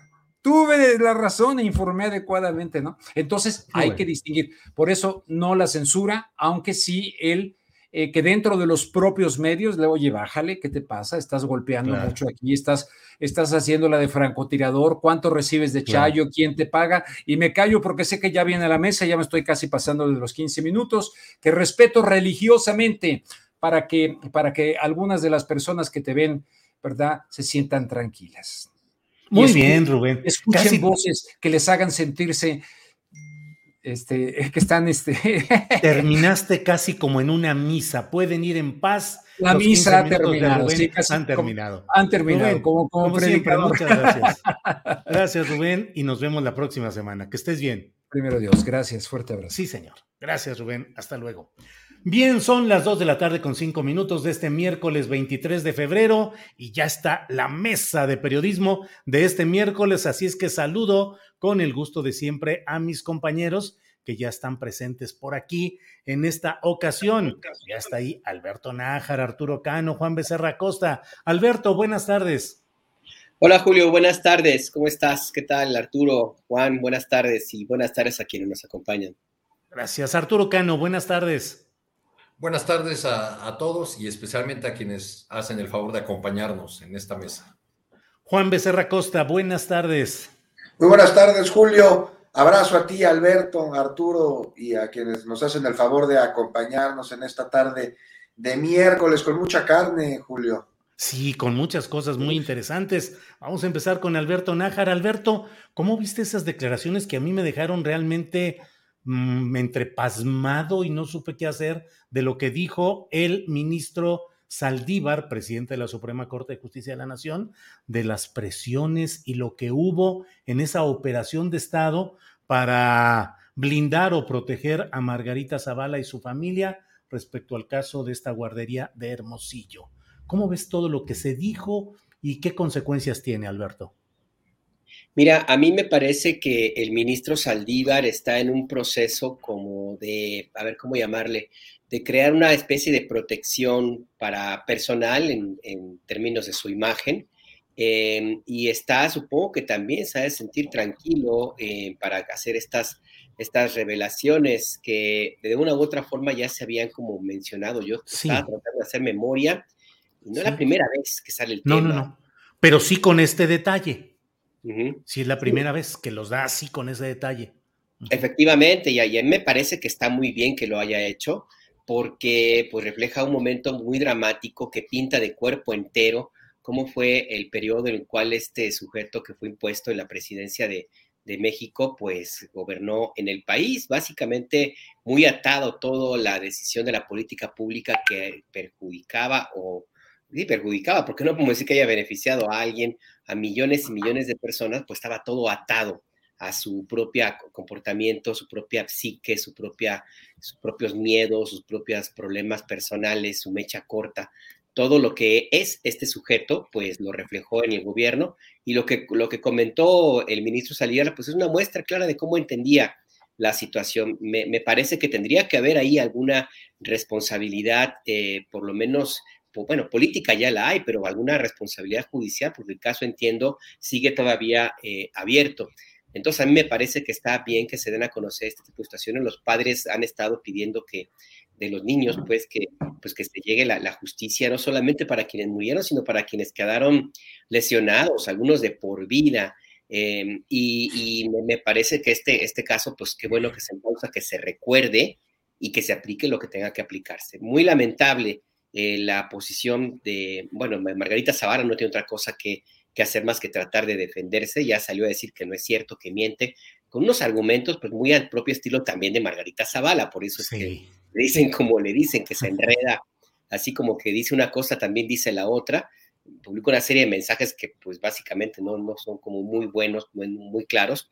Y lo que me llama la atención, y con esto cierro, em, Julio, pues es, a ver, ¿y dónde está el sujeto involucrado, el directamente responsable? No ha dicho ni pío este sujeto, ya pasaron, son las dos de la tarde, yo creo que ya es tiempo, ya se tuvo que haber tomado lo que tenía que haberse tomado para revivir, pues ya era hora de que, de que algo, algo hubiera dicho, pero tiene, mantiene un silencio que a mí honestamente me parece que, que no tendría mucho que decir, pero bueno, pues por lo menos lo que revela justamente es que el comentario del ministro Saldívar pues le dio en el clavo, ¿no? Y pues en esta actitud cobarde de guardar silencio pues lo refleja también, también refleja mucho la personalidad de este pobre sujeto impresentable. Gracias, Alberto. Eh, Juan Becerra Costa, em, para empezar, tanto tiempo que ha vivido eh, Margarita Zavala del erario y en su batería de tweets que puso en su defensa dice el erario público, sin saber todavía que todo erario es público, que es la riqueza pública, se le llama erario. Seis años disfrutando exageradamente de él, más otras eh, probaditas en otros momentos, y no sabe ni siquiera eso, que es un detalle si quieres gramatical, pero que muestra que a veces no hay ni siquiera el entendimiento de los conceptos básicos de la política. Pero ¿qué opinas pues de este tema y del silencio del no inocente Felipe Calderón? Bueno, este silencio del no inocente eh, que niega calderónicamente a todo, pues es lo que, o sea, lo estamos viendo ahora, pero no es de extrañarnos, porque en el momento en el que detienen a algún exfuncionario suyo, este, pues no menciona nada. Cuando dictan sentencia contra su policía estrella, pues se queda calladito, ¿no? Pues si es algo raro hubiese sido que saliera a pronunciarse. Y sobre el asunto, bueno, bueno, ya vimos las reacciones, ¿no? Este, incluso legislativas en la Cámara de Diputados, durante la, se está discutiendo hay una ley de, de fomento a la lectura y la diputada Guadalupe Chavira este, pues exigió ya un juicio político contra Margarita Zavala, pero además las banqueras de Morena y del PT, este, entonando los gritos de asesinos, asesinos, ABC, ya exigieron la creación de una comisión de investigación para esclarecer la operación de Estado por proteger a la familia de Margarita Zavala por este incendio, este lamentable caso, Julio, 13 años, ¿no? Casi 14 de la tragedia ya lo decías, Alberto, o sea, muchas personas lesionadas, 49 niños muertos debido a negligencia. Es una tragedia en la que las víctimas, los familiares de las víctimas siguen esperando justicia. Y aquí hay nombres que ya vimos que son poderosos detrás de la negligencia y posteriormente de un encubrimiento de un crimen en un caso de absoluta impunidad. Están, pues nada más para recordar rápido, Marcia Gómez del Campo, ¿no? La prima de Margarita Zavala, Salazar, Salazar, director de prestaciones económicas y sociales en aquel entonces, este, Rochín Nieto, él era coordinador nacional de guarderías, y se sigue destapando la cloaca, y Margarita Zavala es muestra del ABC de la impunidad en este país. Y una impunidad que se gesta, en este caso, hasta con presiones del entonces presidente de México, quien al mero estilo prianesco, a decirle, a través de, de Gómez Mont, del secretario de Gobernación a Saldívar, que cambiara su proyecto de sentencia. Y ahí sale el, no te apoyamos para esto, ¿no? El clásico, oye, para esto no te pusimos, para esto no te apoyamos. Peligroso señalamiento, amenazante en un discurso como de Gonzalo N. Santos, ¿no? Que decía que la moral es un árbol que da moras. Y bueno, hoy, hoy da fe Saldívar, ¿no? Que, también lo mencionabas, Alberto, esto ya, ya, ya se había dicho, pero no con tanto detalle. Da fe Saldívar de una operación de Estado para proteger a la familia de la esposa del entonces presidente. Hi, I'm Daniel, founder of Pretty Litter. Did you know cats tend to hide symptoms of sickness and pain? I learned this the hard way after losing my cat, Gingy. So I created Pretty Litter, a health monitoring litter that helps detect early signs of illness by changing colors, saving you money and potentially your cat's life. Pretty Litter is veterinarian developed, and it's the easiest way to keep tabs on your fur baby's health right at home. Go to prettylitter.com and use code ACAST for 20% off your first order and a free cat toy. Terms and conditions apply. See site for details. I'm Sandra, and I'm just the professional your small business was looking for. But you didn't hire me because you didn't use LinkedIn jobs. LinkedIn has professionals you can't find anywhere else, including those who aren't actively looking for a new job but might be open to the perfect role, like me. In a given month, over 70% of LinkedIn users don't visit other leading job sites. So if you're not looking on LinkedIn, you'll miss out on great candidates like Sandra. Start hiring professionals like a professional. Post your free job on linkedin.com/people today. Y ahora sobre el caso ABC, pues la Suprema Corte, hay que recordar que tuvo en sus manos la responsabilidad para restaurar la confianza en la justicia con este caso. Y aceptó intervenir en el asunto, hasta nombró aquella comisión de magistrados para integrar el expediente. Y, entonces Arturo Saldívar es asignado para llevar a cabo un proyecto de dictamen y decidió presentar este proyecto pues basado en, en, algo muy lógico, o sea, donde hay facultades para un funcionario público, ahí tiene que haber responsabilidades. Y por más elemental que esto pueda sonar, este, pues fue rechazado, ¿no? Por ocho ministros de la Suprema Corte que votaron pues, en contra de, de, de, de ahí dar responsabilidades, dijeron, este, hay funcionarios involucrados, no, no, se atrevieron a pronunciar la palabra responsables. Pero Saldívar, Sánchez Cordero y Silva Mesa, el ministro Silva Mesa, ellos fueron congruentes y mantuvieron esa línea que no fue suficiente. Y hoy finalmente se sigue destapando esta cloaca que deja claro que Margarita Zavala y que Felipe Calderón son muestra del ABC de la impunidad. Sabemos que desde lo más alto del poder se mandó a amedrentar a Saldívar, que la mayoría de los ministros decidió no seguir la ruta que les propuso Saldívar, que su compromiso, eh, su compromiso con la justicia fueron y lo tiraron a la basura y con esto que dice Arturo Saldívar, se vuelve a abrir una puerta que espera, esperamos que conduzca a la verdad y a la justicia de una tragedia que no debe quedar en el olvido. Claro. Un, olvido que la impunidad produce y que el castigo a los responsables de la negligencia y la posterior colusión para protegerlos no solo quede en un la historia los va a juzgar, que sea el claro. Estado el que lo haga, que sea la justicia el que lo haga. Gracias, Juan. Arturo Cano, Adriana Buentello me pasa eh, las palabras exactas de lo que dijo el ministro Saldívar, y la verdad es que son sobrecogedoras por lo que impresiona respecto a la realidad, a la verdadera realidad de la política cuando hay el peso desde los pinos en aquel caso. Eh, dijo eh, Saldívar, los salones de la corte, los pasillos estuvieron tomados por el Poder Ejecutivo. Ahí estaban los secretarios de Estado, el director del Seguro Social, paseaban todos los servidores públicos. Los que estuvimos ahí en la corte pudimos dar fe de lo que era ese momento en que el gobierno prácticamente tomó la corte. ¿Qué opinas, Arturo? Bueno, para la clase política que, mandaba en los tiempos de este crimen de la guardería ABC, realmente las consecuencias han sido muy pobres, muy pequeñas.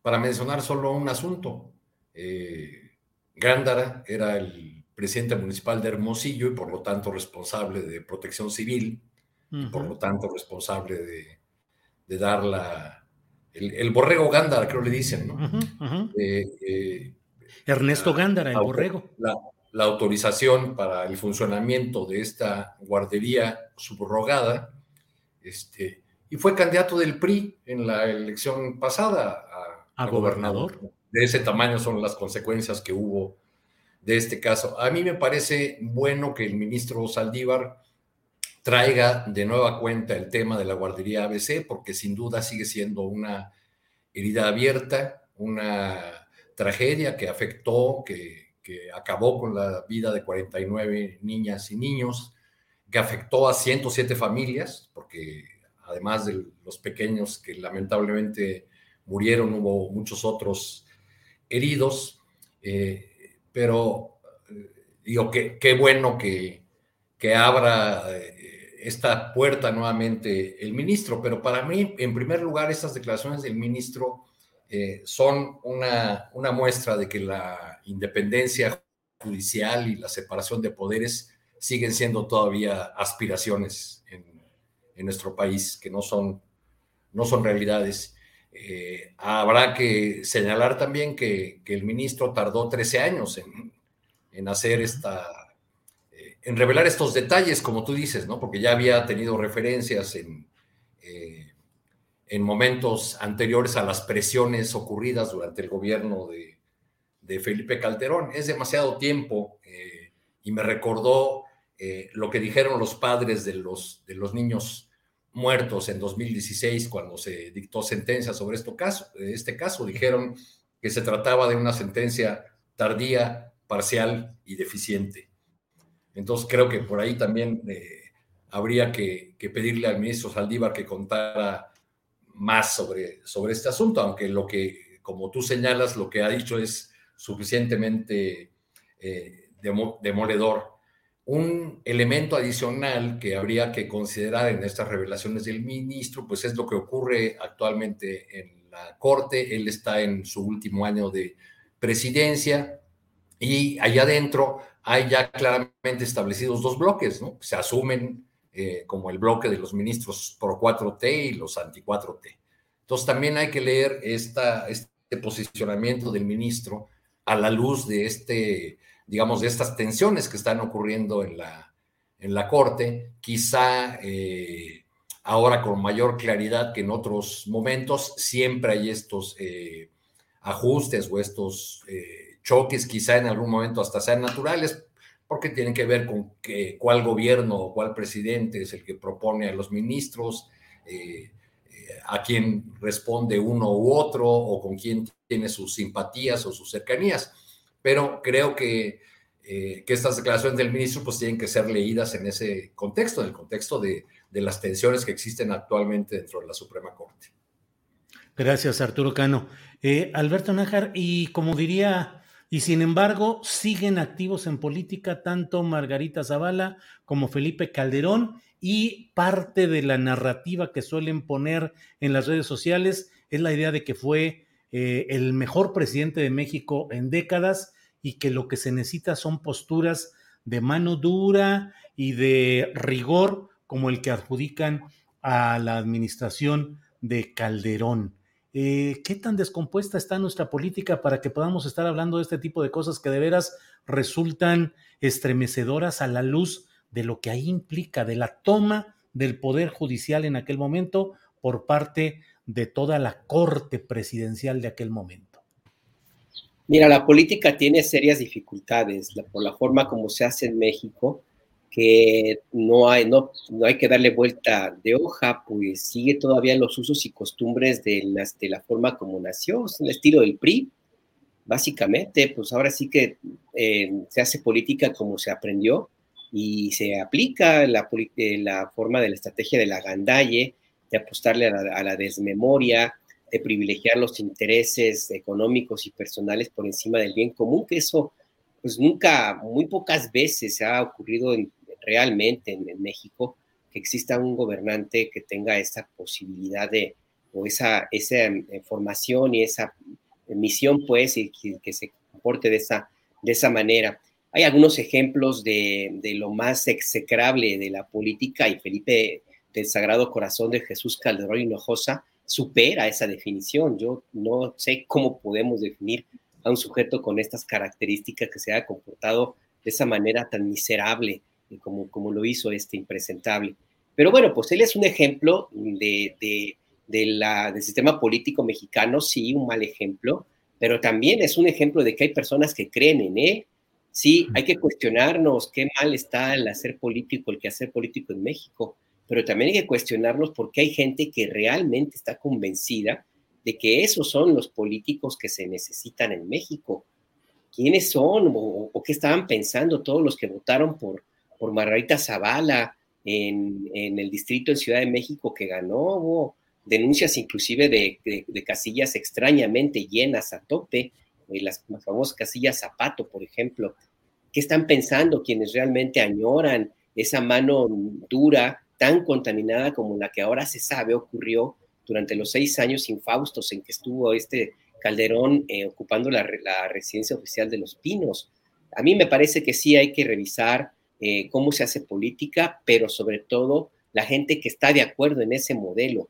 Y eso me, llama mucho la atención porque te revela también básicamente una forma de pensar de un amplio sector de la población que no solamente utiliza esa, esa eh, máxima de que, que, tiene más saliva, come más pinole, sino que tiene también descompuesto ese, esa forma de entender al otro, de la convivencia social, de ver primero por ellos mismos, de utilizar el clasismo, el racismo, la discriminación como una forma de vida y de enseñanza para sus familias y trasladarlo a su propio entorno. Y, bueno, pues esos son los votantes de Felipe Calderón, son los votantes de Margarita Zavala, son los que lo, la llevaron a ocupar una curul en, la Cámara de Diputados. También es importante eh, empezar a, plantar las cosas tan claro como, como son. Si votaron por ella y votaron por este sujeto, pues se hagan responsables de lo que hacen. O sea, tampoco es que, se trate nada más de, que, de hacerse a un lado y cuando empiecen a mostrarse tal cual son, como vimos acá, el caso de la diputada Zavala, pues que digan, ah, yo no sé, yo no fui. Hay que empezar a hacerse responsables del voto que emite cada quien y de la forma como entienden la política y la vida cotidiana y la sociedad que construyen. Yo creo que, que sí, Calderón y Zavala son un ejemplo de lo mal, de lo podrido que está un sector de nuestra sociedad, Julio. Gracias, Alberto. Eh, Juan Becerra Costa, mm, parte de la discusión pública que se tiene en este momento es sobre el periodismo, sobre el papel del periodismo anterior a 2018, por llamarlo así, pero era un periodismo que tenía una serie de complicidades y de silencios con todo este tipo de hechos y que hoy muchos enarbolan la antorcha de la libertad de expresión, de la defensa del periodismo, llegando incluso esto a niveles en Estados Unidos, pero de eso podemos hablar eh, en, otra, en otra ronda. Eh, pero, eh, pues, ¿cuál es finalmente la colusión de los intereses de empresarios, de empresarios mediáticos, de la derecha, con personajes como Calderón y como Margarita Zavala, y las consecuencias de del desastre que heredan y que luego se espantan de que no pueda ser resuelto. ¿Qué opinas, Juan? Mira, te lo voy a decir muy brevemente, acudiendo a una tira de Mafalda que espero que, quienes nos están escuchando recuerden. Y va uno de los personajes, creo que era Mafalda, caminando por la calle y va pasando un joven, un hippie, y entonces una persona, ya un adulto mayor, dice, esto es el acabose, y se voltea a Mafalda y dice, no, bueno, aguanta, esto es el continuose de su iniciose, ¿no? Cinismo y falta de memoria, cinismo por parte de, quienes incendiaron este país y falta de memoria por quienes siguen votando por ellos. Eh, y esto el resultado, me decías, ¿a qué responde? Pues yo creo que, que podemos identificar a varias personas que desde trincheras construyen un frente común. Estamos hablando de empresarios y de grupos políticos bajo el entendimiento de que el enemigo de su enemigo es su amigo y entonces los vemos haciendo estas alianzas que antes eran impensables, ¿no? Como las coaliciones de partidos políticos, este, que utilizan el eufemismo pragmatismo político para otra cosa, ¿no? Algo más promiscuo, con lo que pues, ya hemos discutido aquí, pudimos ver a Ricardo Anay en 2018 celebrar el aniversario del PRD, ¿no? Encabezar la celebración, aquel partido que nació el Frente Democrático Nacional con un candidato de ultraderecha, no señalado además de recibir sobornos para aprobar una reforma. En fin, empresarios, partidos políticos, expresidentes y varios intelectuales de esos que, que le mandaban cartas a sus amigos presidentes para pedirles adelantos monetarios por trabajos que poco aportaban a la sociedad están en desacuerdo con un proyecto que encabeza el gobierno actual, el proyecto llamado la 4T, la cuarta transformación. Entonces tienen un objetivo que los está uniendo, que es debilitarlo. Pero como carecen de proyecto, no tienen un proyecto de nación, o sea, se basan diciendo que eh, es un peligro para México y que nos va a convertir en Venezuela, pero realmente no los ves yendo a las calles, conociendo la problemática de las colonias, de los pueblos, de los municipios, de los estados, porque ellos lo que quieren es jalar para su molino. Entonces vemos que se utilizan tácticas no violentas para intentar desestabilizar, este, y el blanco para ello, pues es, es la población a quien buscan ablandar. ¿Cómo la ablandan? pues con guerra sucia, mediática, narrativas en medios de comunicación, eh, que muchos de esos medios, pues sus dueños son empresarios que se han visto afectados por las políticas actuales y que se quedaron sin, sin sus contratos, sin sus licitaciones, que los obligan ya a pagar impuestos, en fin. Entonces el Chayo sigue existiendo, ya no desde la presidencia, sino lo dan los mismos que los daban antes, porque tenían el poder político, el poder del gobierno, pero también tenían los otros poderes fácticos. Ya no, eso ya no sucede. Ahora, quien encabeza el gobierno no tiene el poder de los medios de comunicación aliados a él. Entonces, eso es lo que estamos viendo a través de estas narrativas que se juntan con oportunistas políticos, que por más que nos parezca absurdo, es inverosímil que alguien haya optado por Margarita Zavala después de todo su historial, para que sea representante legislativa. Bueno, pues son todas estas personas que por convicciones o por humos en la cabeza que les han metido, están en contra de la cuarta transformación y, y sin importar cuál sea la causa, la quieren quitar. Yo haría un llamado al juicio crítico, qué bueno que hay oposición, es necesaria absolutamente, y qué bueno que no todos estemos de acuerdo, pero de veras, Margarita Zavala, hay que exigirle un poquito más a nuestros, a nuestros gobernantes y a nuestros representantes. ¿Y cómo le vamos a exigir a alguien como Margarita Zavala? Eso hay que pensarlo muy bien antes de depositar el voto en la urna por ella o por quienes la representan. Y también a la hora de recibir las noticias y ver a quién le queremos y a quién no. Hoy ya la vemos ahí echando patadas de abogado diciendo que es mentira. Pues, ¿qué esperábamos? ¿Qué esperábamos, Julio? Claro. Juan, muchas gracias. Em, Arturo Cano, Leo en varias columnas, artículos de opinión de algunos medios de comunicación, em, el señalamiento como que pareciera o creen que ha llegado el momento en el cual pueden ya pensar en que puede perder Morena la elección de 2024, la del relevo presidencial, y que es el momento de la oposición.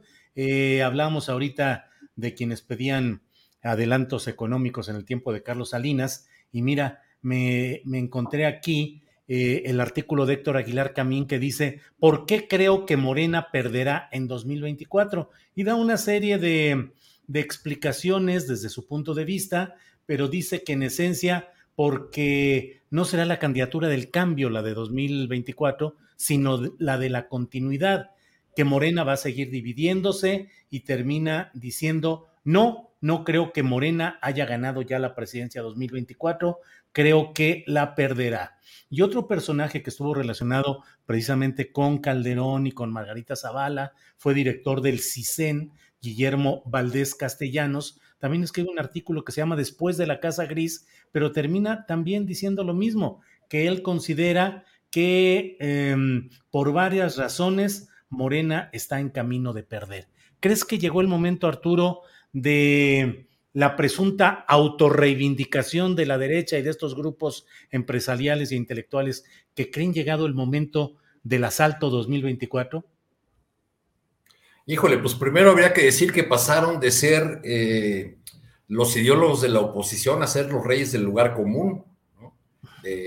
digamos, cuando elaboran esas eh, afirmaciones del tipo de eh, la popularidad no se hereda, la popularidad no, se, no es transferible para referirse a, la principal eh, razón por la que un candidato de la 4T sería derrotado en 2024, eh, pues, pues nos están eh, diciendo algo que, diría el filósofo de Güemes, ¿no? ¿no? ¿no? veo el sentido, pero habría que recordar otras predicciones de, eh, de, analistas como los que has eh, mencionado y, más bien del coro, porque casi es un coro griego este en, los medios de comunicación, están eh, sobre representadas estas plumas que un día sí y el otro también nos auguran el, el fin de la presidencia de López Obrador, porque ya lo han decretado en varias ocasiones la derrota eh, absoluta de la 4T en, las elecciones de 2021, también nos la, avisaron. Este, bueno, y ahora van sobre, sobre el 24. Yo creo que todavía es temprano para, para hablar de, de esas derrotas. Hace falta ver, eh, o, de esas eh, elecciones del 24, hace falta ver todavía muchos movimientos, hace falta ver cómo se van a ir acomodando las piezas tanto en, la, al seno de la propia 4T como las de los juegos de, la oposición, pero no veo eh, en, esas, en ese coro griego más que los deseos de, de, quienes han decidido dejar de lado las herramientas del análisis y sustituirlas por eh, sus sentimientos eh, de odio o por sus pulsiones antiobradoristas. Gracias, Arturo. Em, Alberto Nájar, duro el tuit de ayer del secretario de Estado de Estados Unidos, Blinken, y dura también la respuesta del presidente López Obrador, eh, platiqué en la primera parte de este programa con el doctor Lorenzo Meyer y él nos decía que él consideraba que habían sido medidas las palabras del presidente López Obrador. Eh, ¿Cómo ves el, tema? ¿Cómo ves la postura del gobierno de Estados Unidos que va escalando su preocupación, yo la pongo entre comillas, su preocupación por lo que pasa con nuestros compañeros de gremio en México, pero pues que desde mi punto de vista embona con una estrategia de escalada de este tema que llega a centros de poder de Estados Unidos que terminan presionando al gobierno mexicano. Pero, ¿cuál es tu punto de vista, Alberto, por favor? Mira, el secretario Blinken no hizo más que describir lo que ocurre en México. No, no podemos decir que miente. Sí están asesinando periodistas, sí hay una racha de violencia importante, tres compañeros asesinados en lo que va de este año, pues está, pues está difícil, porque no hablamos de, hablamos de un mes. O sea, sí es un lapso que, que, muy, muy corto para la violencia que ya de por sí vivimos en el gremio. Así es que pues me parece que está haciendo un señalamiento concreto, no es inocente, por supuesto que no, está sumándose a otros señalamientos que hay en torno al, al gobierno del presidente López Obrador, hay que ver lo que dijo, lo que pasó con la en la Secretaría de Energía, por ejemplo, con el tema de la reforma, de la iniciativa de reforma eléctrica. Yo no, lo no los desligo. Eh, yo sí veo que el presidente, que el gobierno de, Joe Biden está metiendo presión a, López Obrador. ¿Hasta dónde, hasta qué punto va a llegar esta presión? Me parece que no van a escapar más allá de los eh, niveles diplomáticos que ha habido en otros momentos. Eh, básicamente porque Joe Biden es un político formado, en el establishment, en el sistema estadounidense, va a seguir eh, las reglas eh, al pie de la letra. Además, el, Departamento de Estado no es la primera vez que hace señalamientos de esta naturaleza en torno a la, a la libertad de expresión, al derecho a la información en México. Hubo un informe, estoy tratando de recordar la fecha, creo que fue el año antepasado, donde se mencionaba justamente lo que había eh, ocurrido en torno a las denuncias sobre la utilización la supuesta utilización de recursos públicos de parte de la directora de la agencia Notimex, San Juana Martínez, para eh, fomentar críticas hacia quienes la criticaban a ella misma. Ese señalamiento se incluyó en un informe del Departamento de Estado y también una reacción eh, del, presidente eh, López Obrador. Así que yo, yo creo que esta situación del secretario Blinken pues está muy en el tono de lo que ha ocurrido en, de parte del gobierno de Estados Unidos. Me llama la atención la reacción del presidente López Obrador, es cierto. Él respondió como tiene que responder los presidentes, o como es la costumbre de los viejos, de vieja costumbre de los presidentes eh, mexicanos, que son fundamentalmente anti-yanquis, eh, porque así tiene que ser, así es como se les educó durante mucho tiempo, hasta algunos presidentes más cercanos, pero su postura es así muy clara, muy también dentro del sistema político mexicano, no aceptar los comentarios y no aceptar señalamientos de esta naturaleza porque, pues, la, por la soberanía nacional y por lo que implica la investidura. Así que, pues sí, yo creo que los dos están jugando el mismo juego, los dos en el sistema político. Me llama la atención que el presidente López Obrador parece que lo tomó personal. No, no, no es personal, no, no, yo, yo no veo ahí, insisto, otro señalamiento de parte de Blinken más allá de la pura realidad. Pues sí, hay una violencia contra los periodistas que no se ha querido terminar Digo que no se ha querido porque ya tuvimos una muestra reciente de que cuando se quiere se puede, porque se, se, investigó rápidamente y fast track la, al caso del asesinato de la compañera Lourdes Maldonado. Y ahí sí se quiso, no se ha querido en todos los demás y eso es importante, creo yo, Julio, también, que debería formar parte del análisis. Así es que, pues sí, no, no le veo que esto vaya a trascender más allá de esto, del, del escándalo, la escaramuza de este miércoles. Hay que esperar a la de mañana, por supuesto. Bien, Alberto. Em, Juan Becerra Costa, ¿qué opinas de este tema? Eh, pues eh, con muchas aristas, Estados Unidos, Blinken, periodistas en México, respuesta del presidente López Obrador. Tu reflexión, por favor, Juan. Muchas aristas, como bien dices, querido Julio, y hay, hay varias más, pero mira, de entrada yo creo que es un tema que sin duda requiere de inmediata atención, ¿no? Porque las estrategias para garantizar a periodistas el libre cumplimiento de nuestro desarrollo del oficio sin duda necesitan seguir siendo revisadas, y, pero por supuesto que mejoradas. O sea, y eso es labor del Estado. O sea, pero eso es una cosa, o sea, se debe mejorar el mecanismo de protección y al mismo tiempo atender el añejo y grave problema de la impunidad. Son temas pendientes los dos, porque el índice de impunidad es gigante, tanto que, no sé, como un 90% de los asientos de periodistas no saben ni siquiera cuál fue el móvil.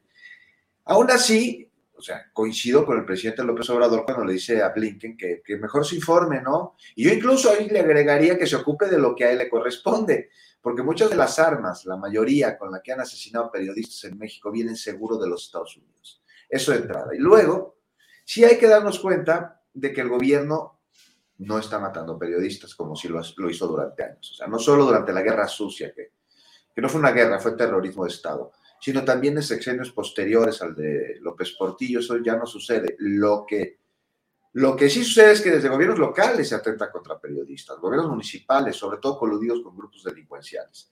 Ahora, muchas aristas decías, Julio. Es que yo lo que veo detrás de todo esto no es una preocupación ni de Blinken ni del gobierno estadounidense por los periodistas mexicanos.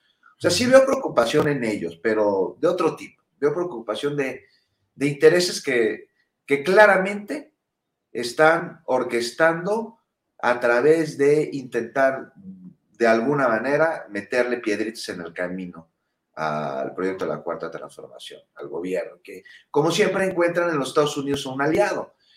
Mira, fíjate lo que son las similitudes y los paralelismos. Justo estamos conmemorando el aniversario del asesinato de Madero y de Pino Suárez. Este, pues que sirva esta conmemoración para darnos cuenta de la labor injerencista de Estados Unidos en nuestro país. En aquel entonces, después de la reunión aquella de la embajada, Huerta le dan la bendición gabacha para derrocar a Madero. Y luego de esa reunión, luego, matan a su hermano Gustavo y le cortan la lengua a los norteamericanos, este, querían nuestro petróleo y cuando Madero no se los dio, pues quitaron al presidente. Hoy Blinken se dice preocupado y utiliza el discurso este, pues con, el, además un discurso vil, ¿no? Con el que quienes usan la máscara de periodistas para golpear se quieren meter en la misma canasta de periodistas de, de, de verdad que día a día se la juegan, no son lo mismo. Y el hecho de que desde Estados Unidos se replique su mensaje desestabilizador habla de quiénes son y a dónde quieren ir. Así que para no caer en esto, Blinken, asumamos que no se dio cuenta, mejor que se informe, como se lo dijo el presidente. Gracias, Juan. Eh, Arturo Cano, ¿qué opinas de este tema? Eh, Blinken, Estados Unidos, preocupados por lo que sucede con el periodismo mexicano y bueno, pues son varias ya las expresiones de representantes de poderes en Estados Unidos, del poder de Estados Unidos que no es monolítico, que tiene diversas expresiones, pero que en el fondo, bueno, leí hace rato un artículo de un opinante en inglés, eh, doctor en ciencia política, con poca difusión, afortunadamente digo yo, que justifica, según él teóricamente, la necesidad de Estados Unidos de expandirse territorialmente hacia Canadá y hacia México, dado que las necesidades de desarrollo económico de Estados Unidos así lo requieren. En fin, es solamente una, un agregado en esta plática que estamos sosteniendo. Arturo Cano, pero ¿cómo ves pues todo este tema? Pues primero no nos debe extrañar esta actitud de, sectores del poder en Estados Unidos. La, eh, la, política de Estados Unidos ha siempre, ha siempre sido la de eh, pretenderse el policía del mundo, el que da certificados a las democracias, de si las democracias funcionan o no, o si la lucha contra las drogas eh, funciona o no en un país, la famosa certificación cuando, cuando se cayó el muro de Berlín, eh, Estados Unidos se inventó el tema del narcotráfico para seguir interviniendo en los países cuando ya no tenía encima lo del, lo del fantasma del comunismo. Y en las eh, declaraciones recientes de funcionarios del gobierno de Estados Unidos, pues no veo otra cosa más que eh, oportunismo, más que la, la, intención de aprovechar el viaje de una causa legítima, de una demanda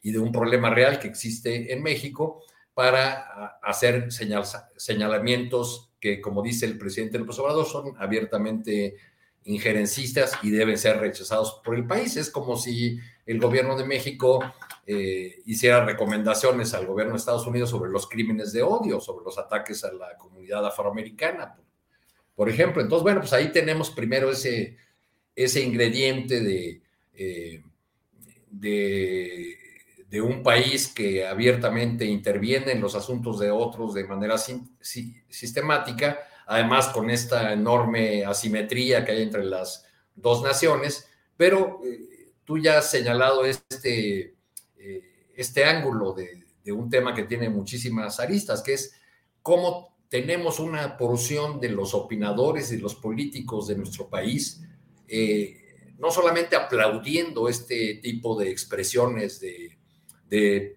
funcionarios poderosos de, del vecino del norte, sino incluso casi pidiendo la, intervención de, Estados Unidos en los asuntos mexicanos desde que Andrés Manuel Observador ganó la presidencia. Es casi un clamor.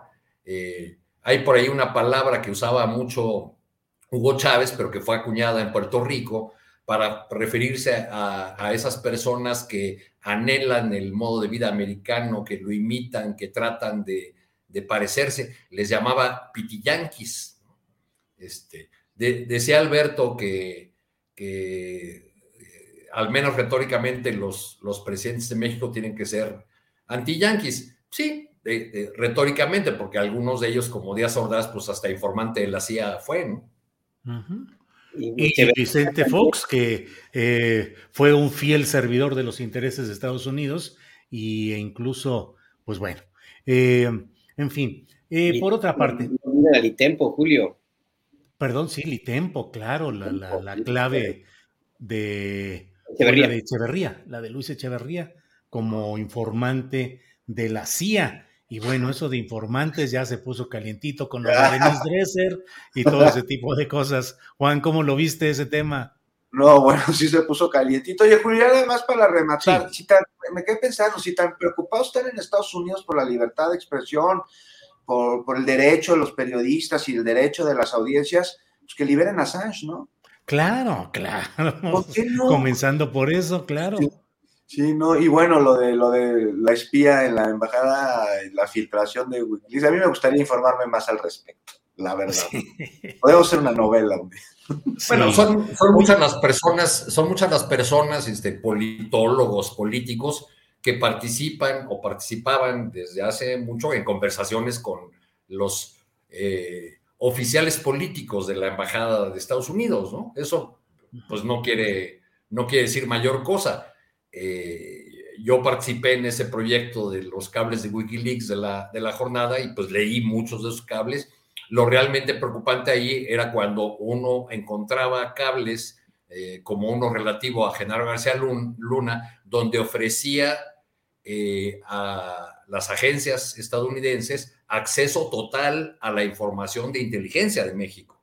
Ese sí, ese sí era un informante, no, estas conversaciones que, bueno, normalmente los funcionarios de las embajadas, no nada más los de Estados Unidos, digamos, imaginemos a nuestro eh, embajador en Caracas, ¿a poco no se reúne con funcionarios del gobierno de Maduro, con líderes opositores?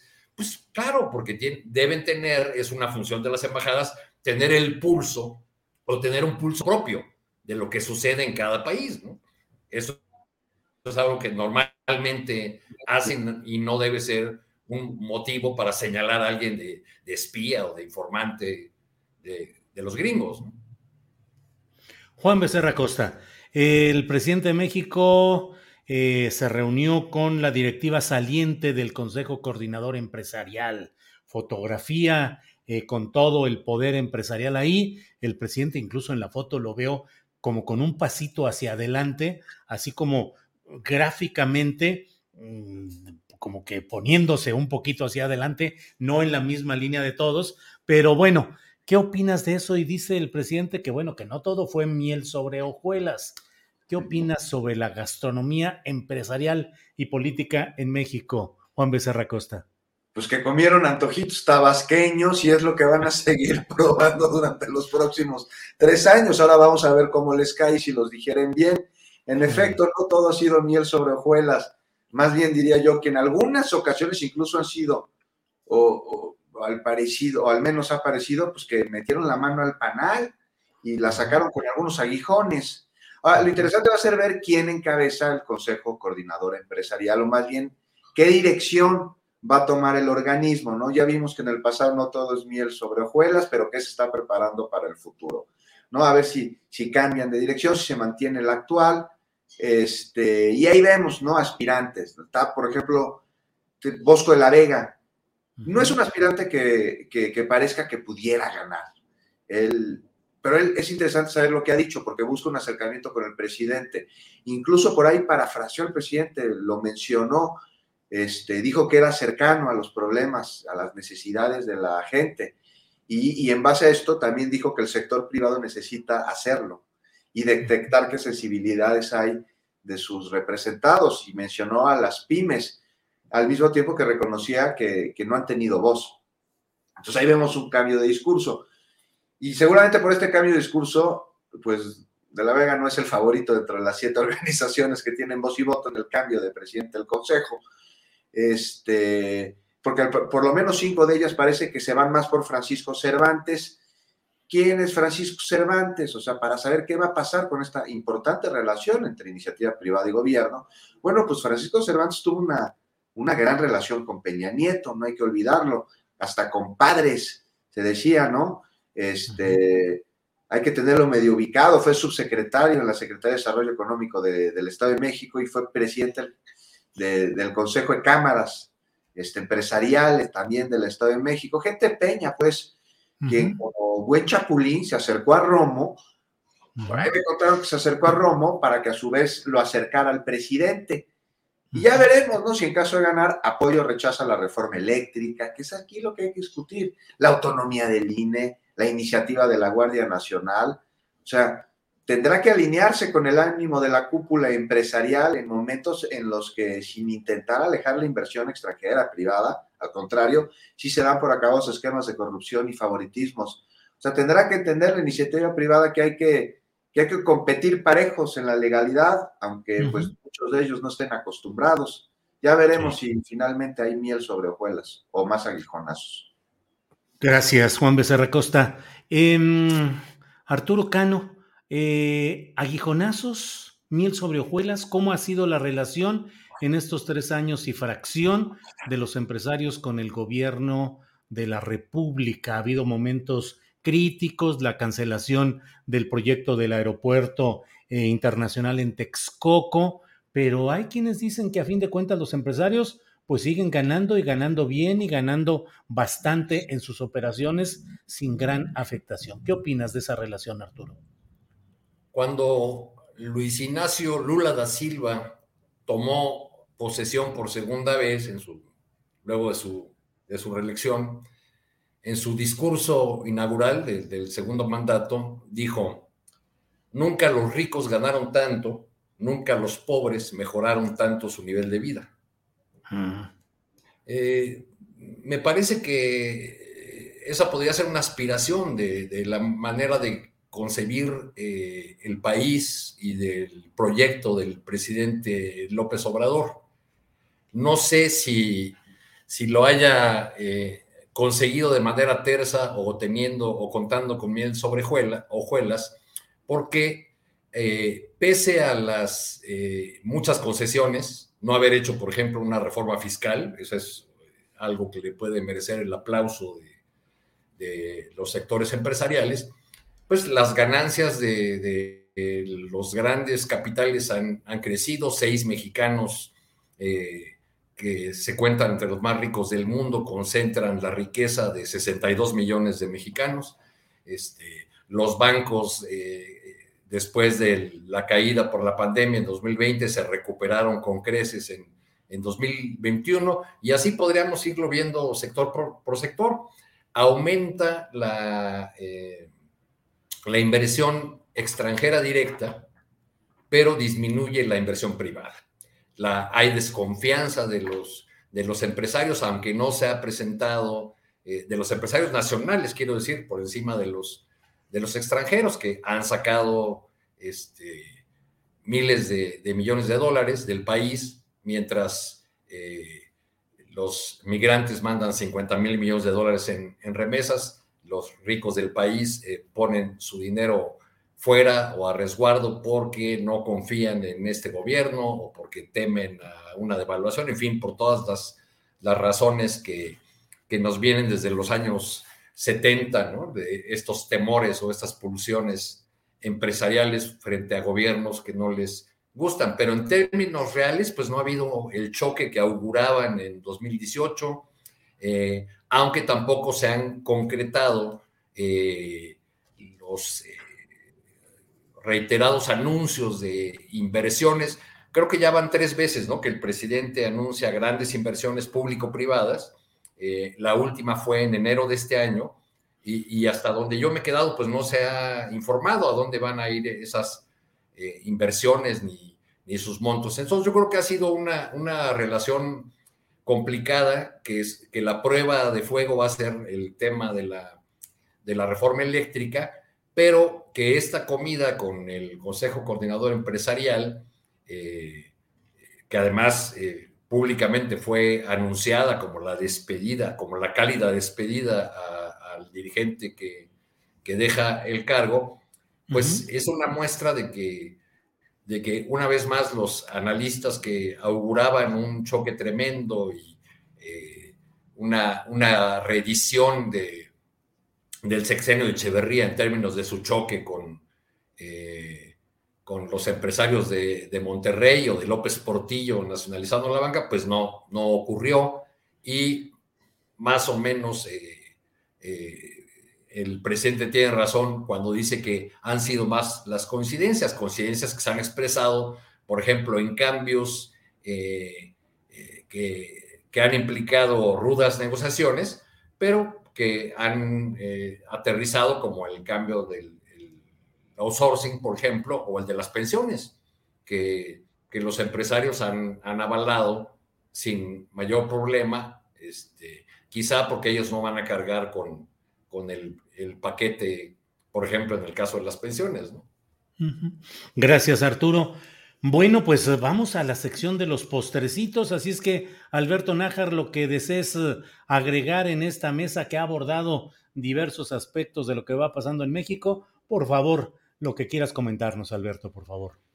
Mira, nada más este, para puntualizar un poco sobre este tema de la reunión de los empresarios, la miel sobre juelas, el presidente del Consejo Coordinador Empresarial dijo básicamente al terminar la reunión, con lo que tenemos podemos hacerla muy bien o sea que por ahí es como un mentir, como bien mencionaba Arturo, a todas las expectativas negativas que habría eh, para, pues para, para una relación muy tensa entre los empresarios. Ya se ha visto que no ha sido tal.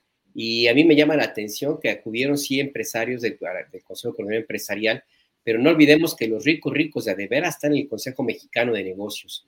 Y con ellos la, la, relación está de pocas pulgas. Así es que ahí va bastante bien bastante bien con ellos, ellos no tienen ningún problema, así que me parece que es un termómetro más adecuado para este, este punto. Y sobre el postrecito, pues mira, no sé si sea, em, bueno, yo creo que sí, un poco hasta, hasta de risa, risa loca, ¿no? Ya la senadora Lili Telles dice que ella puede ser presidenta. Mm. Está preparada para derrotar a Claudia Sheinbaum en 2024. Em, pues no sé, yo no quiero meterle adjetivos allí, pero pues nada, pues ahí hay quienes la están animando, le están diciendo que sí puede, pues yo lo que diría a la, compañera senadora, que antes presentadora de televisión, pues que, no se deje utilizar, pues que no, que no, que, revise bien, que no la vayan, que, realmente piense que, si, si, si la están llevándola, pues a hacer un ridículo mayor al que ya ha hecho hasta ahora, ¿no? Pero bueno, pues si esa es la, bandera y ella es la, la, candidata de la oposición, eh, como algunos ya están perfilándolo, pues qué bueno, ¿no? Digo, digo, pues para nada más para darle una cachetada con guante blanco a quien, a los que publicaron esto de que en 2024 va a perder Morena, mm, pues quién sabe. Muy bien, Alberto. Gracias. Juan Becerra Costa, la parte final, el postrecito que desees agregar entiendo, sobre la mesa. Entiendo lo que dice Alberto, de que qué bueno, y lo comparto, pero luego fíjate que no, porque la verdad es que sí hay que pensar que la democracia es bien necesaria y que sí estaría increíble que hubiera contrapesos serios. Fíjate qué falta de cuadros no deben de estar teniendo en la oposición, que ponen ahí a Lili Telles como una de las posibilidades. Digo, es muy triste para el escenario democrático de nuestro país. Yo me voy con un caramelo rápido. Eh, mira, los foros del Parlamento abiertos sobre la reforma eléctrica. El de ayer estuvo muy bueno. Se convocó a comunicadores, a periodistas para hablar sobre las narrativas y manejo de información alrededor de la contrarreforma. Y como siempre se invita a quienes están a favor, a quienes están en contra, este, pues porque esto se trata finalmente un parlamento, ¿no? De contrastar ideas que nosotros lo podamos ver para, pues, en base a los distintos discursos, ejercer nuestra propia opinión criterio. Bueno, ayer estaban convocados, entre otros, Ana Paula Ordorica, Víctor Trujillo, Leo Zuckerman, me parece, sí, también, ese Alberto que no fue porque tiene que trabajar y, pagar el pan. Bueno, pero no se presentaron, ¿no? No fueron a discutir Ah. con el Fisgón, con Pedro Miguel, con Villamil. Y no sé, aquí tengo una duda, o sea, tenían miedo de ser arrastrados con el discurso de, de quienes estaban a favor o, o sus jefes pues, les habrán dicho, ¿saben qué? No vayan, porque entiendes que falte uno, ¿no? Pero todos, así en, en sincronía, ahí, ahí, ahí, ahí dejo la duda. Vaya, vaya, bien. Juan, muchas gracias. Eh, y bueno, pues cerramos con Arturo Cano pidiéndole su reflexión o postrecito final. Arturo, por favor. Pues vamos viendo, Julio, Alberto, Juan, la elección de Quintana Roo como una, este, con atención, porque puede ser una prueba de lo que ocurra eh, en otras entidades o incluso a escala nacional si el proyecto de la, de la 4T se, se divide. El, el doctor, el senador José Luis Pech ha decidido abandonar el barco de la 4T y lanzarse contra Mara Lezama, a quien se, eh, se ubica en la, eh, como alguien cercana al, Niño Verde, al Partido de las Cuatro Mentiras. Este, y pues ahí va a ser una contienda interesante porque es una, va a ser una contienda deri derivada eh, de, de, una ruptura del bloque ahora en el gobierno. Entonces habrá que estar muy, muy atentos a ver qué, eh, qué ocurre ahí en Quintana Roo. Las primeras encuestas que yo he visto hablan de una elección competitiva. Entonces, ojo ahí. Ojo ahí, ojo a lo que suceda por allá. Bueno, pues muchas gracias a los tres. Gracias, Alberto Nájar, y buenas tardes. Buenas tardes, Julio, Arturo, Juan y a todos los que nos acompañaron, nos criticaron y me comentaron ahí. Todo bienvenido, gracias. Claro. Juan Becerra Costa, gracias y buenas tardes. Muy buenas tardes, Julio, Alberto, Arturo. A ver si luego da rápidamente la próxima semana tiempo de hablar de la movida de Pech, porque ya se me, se me había olvidado y a mí me parece fundamental hablar de cómo se mueve el movimiento ciudadano, si esto es a favor de, de quién, por culpa de qué y por qué se va, ¿no? No sé qué tenga que ver ahí si está trabajando a favor de Monreal con Movimiento Ciudadano por culpa de Mario Delgado. Ya lo veríamos. Bueno, el movimiento, el movimiento, Ciudadano hace lo que han hecho muchos partidos a lo largo de la historia electoral, o sea, convertirse en cachabotos. Pues, ¿qué? Ahí, está, ahí está, ahí está. Bueno, lo dejamos para la próxima. Quintana Roo, por ahí lo apuntamos. Bien, gracias Alberto, Arturo, Juan. Hasta la próxima. Buenas tardes. Hasta luego. Hasta luego. Buenas. Bien, pues son las 3 de la tarde en punto. Muchas gracias a todos quienes han estado muy partícipes en el chat de este programa. Gracias a la audiencia. Y vamos a pasar de inmediato ya con mi compañera Adriana Buentello, que tiene la información más relevante de este día. Acompáñenos en este segmento en el cual le vamos a dar toda la información importante de este miércoles 23 de febrero. Adelante, Adriana. Buenas tardes. Hola, toc, toc, toc, ¿todavía hay alguien? Toc, toc, toc, sí, todavía hay muchos. ¿Verdad? Sí. Hoy, hoy, sí hay una buena bandita. ¿Cómo estás, Julio? Muy buenas tardes. Bien, buenas bien. tardes a todos. tenemos muchas cosas interesantes, no se vayan. Tenemos eh, una, vamos a, platicar de una entrevista. Eh, fíjate que el economista Julio el día de hoy presentó una entrevista a Bob Pérez, que es el vicepresidente de Baker Hughes para México y América del Sur. Cosas interesantes porque el informe que presentaron y que además fue criticado ampliamente también en redes sociales y en muchos medios eh, de comunicación, así como a través de muchos de los llamados líderes de opinión, sobre todo porque se había hecho eh, pues, en, las propias instalaciones de Pemex. Pues, fíjate que eh, dijo que este informe que presentaron para determinar que no hay conflicto de intereses por todo ese asunto de la Houston, de este, los contratos con Pemex y, esta empresa, les dijo que em, este informe pues, es serio porque pues falsear una situación o un reporte de esta naturaleza en Estados Unidos es algo serio. Agregó que son una empresa, por un lado, que cotiza en la bolsa de valores y que además debe cumplir con las leyes anticorrupción de Estados Unidos que regulan las operaciones de empresas estadounidenses en el extranjero y que caso de incumplir con esas leyes puede haber fuertes sanciones económicas y de cárcel para los responsables. Em, por ejemplo, justificó también el caso en el incremento de la facturación de Baker Hughes en México por el volumen que ha aumentado de negocios petroleros de Pemex, que trajo mayores ventas para varios jugadores. Dijo, no somos la excepción, no tuvimos ventajas indebidas. Y eh, dice, el despacho externo que hizo el trabajo es McConnell Group, no encontró nada ilegal. Pueden decir que lo importante es que fue contratada por nosotros, pero yo quiero subrayar que las leyes estadounidenses establecen sanciones también para ellos en caso de que no hicieran bien su trabajo. Además, tienen una reputación que cuidar. ¿Por qué arriesgar tanto para hacer un trabajo a modo? Esto eh, pues lo publica hoy, Julio, en esta entrevista en el financiero y pues eh, relevante, sobre todo eh, después de, pues, de esa conferencia que dieron tanto el director de Pemex, eh, Octavio Romero Oropesa, y el representante de Baker Hughes en México y América del Sur.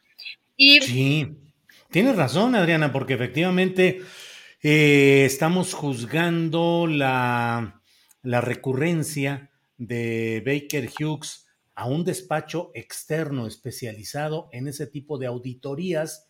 Estamos comparándolo con lo que suele suceder en México, donde, como decimos, pues el que paga ordena lo que debe recibir. Entonces decimos, ah, pues qué chistoso que Baker Hughes se ordena auditar y luego dice, pues salí inocente, ¿no? La diferencia es esto que con mucha precisión tú comentas, Adriana, que es el hecho de que según eh, la legislación y las costumbres en Estados Unidos, falsear este tipo de información puede tener consecuencias millonarias en dólares y de una desacreditación empresarial fuerte.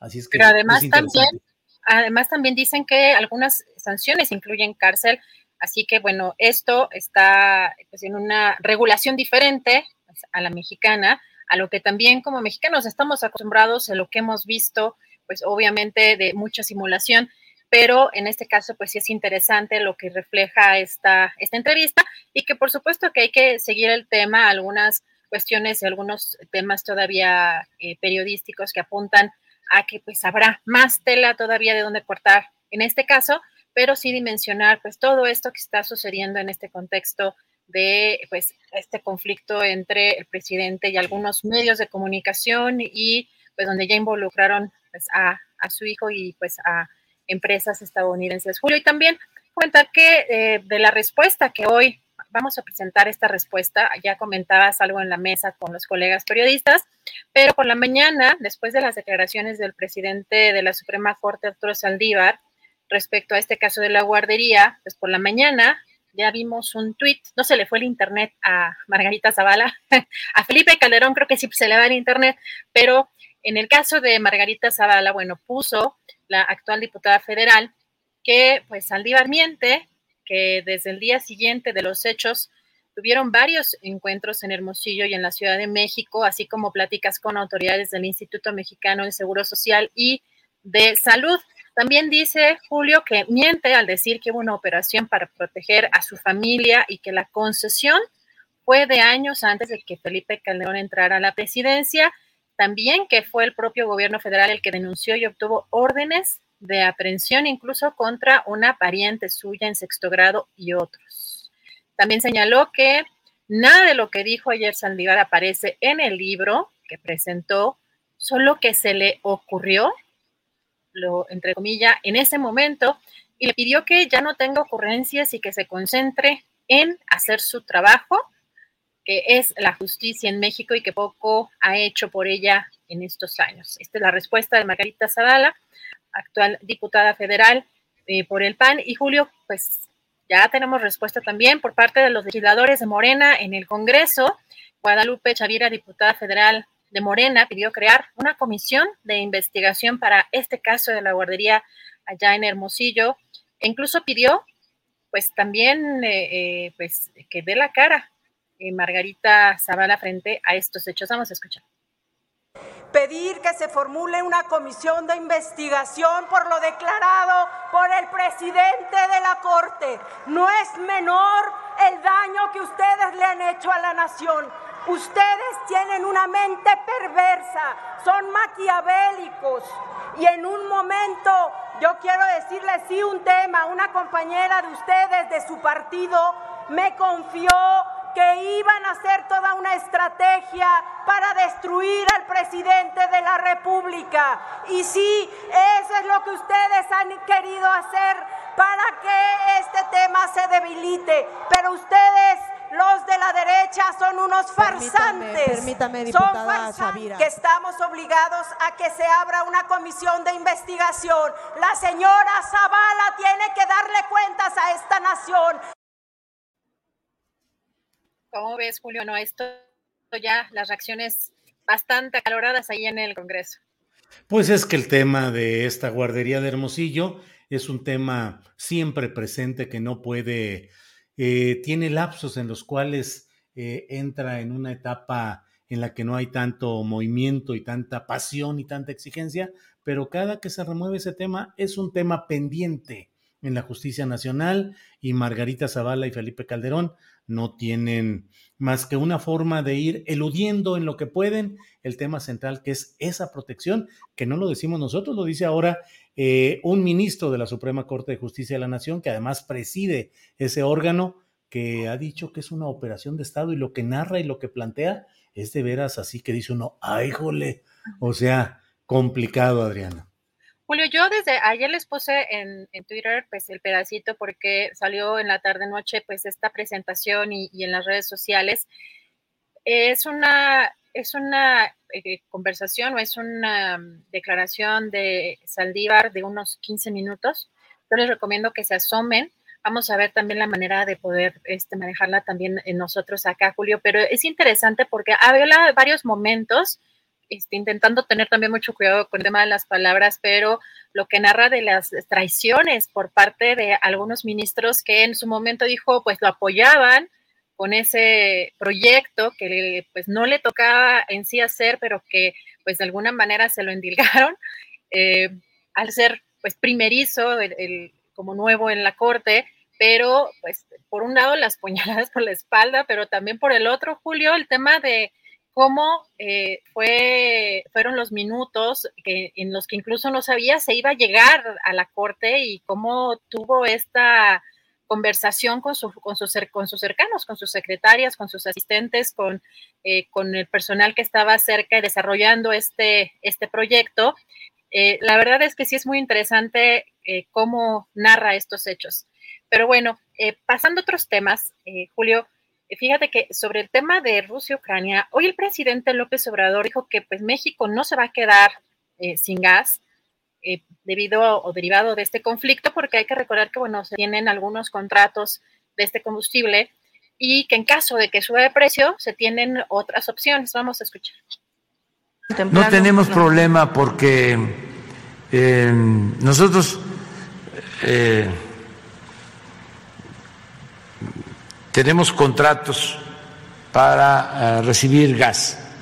En el caso de que aumentara el precio del gas, tenemos otras eh, energías, tenemos eh, otras formas de generar energía eléctrica, por ejemplo.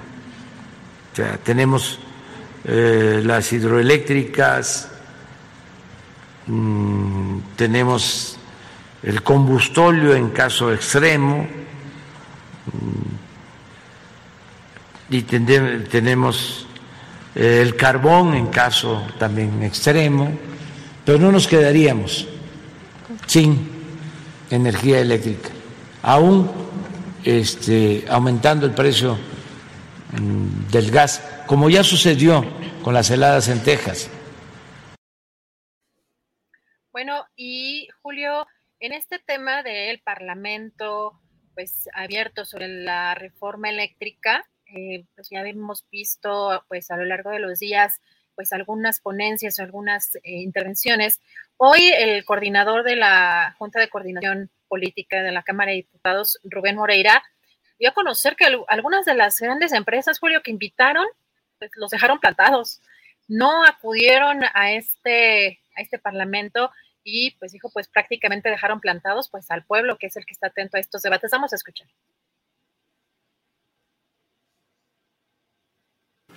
Me preocupa, y hablo a nombre propio, pero creo que también de los integrantes de esta Junta de Coordinación, que muchos de los invitados no acudieran con nosotros, que nos pidieran que recibiéramos a sus organizaciones, lo que hemos hecho con mucho gusto y podemos seguir haciendo en otras instancias, directamente en los partidos.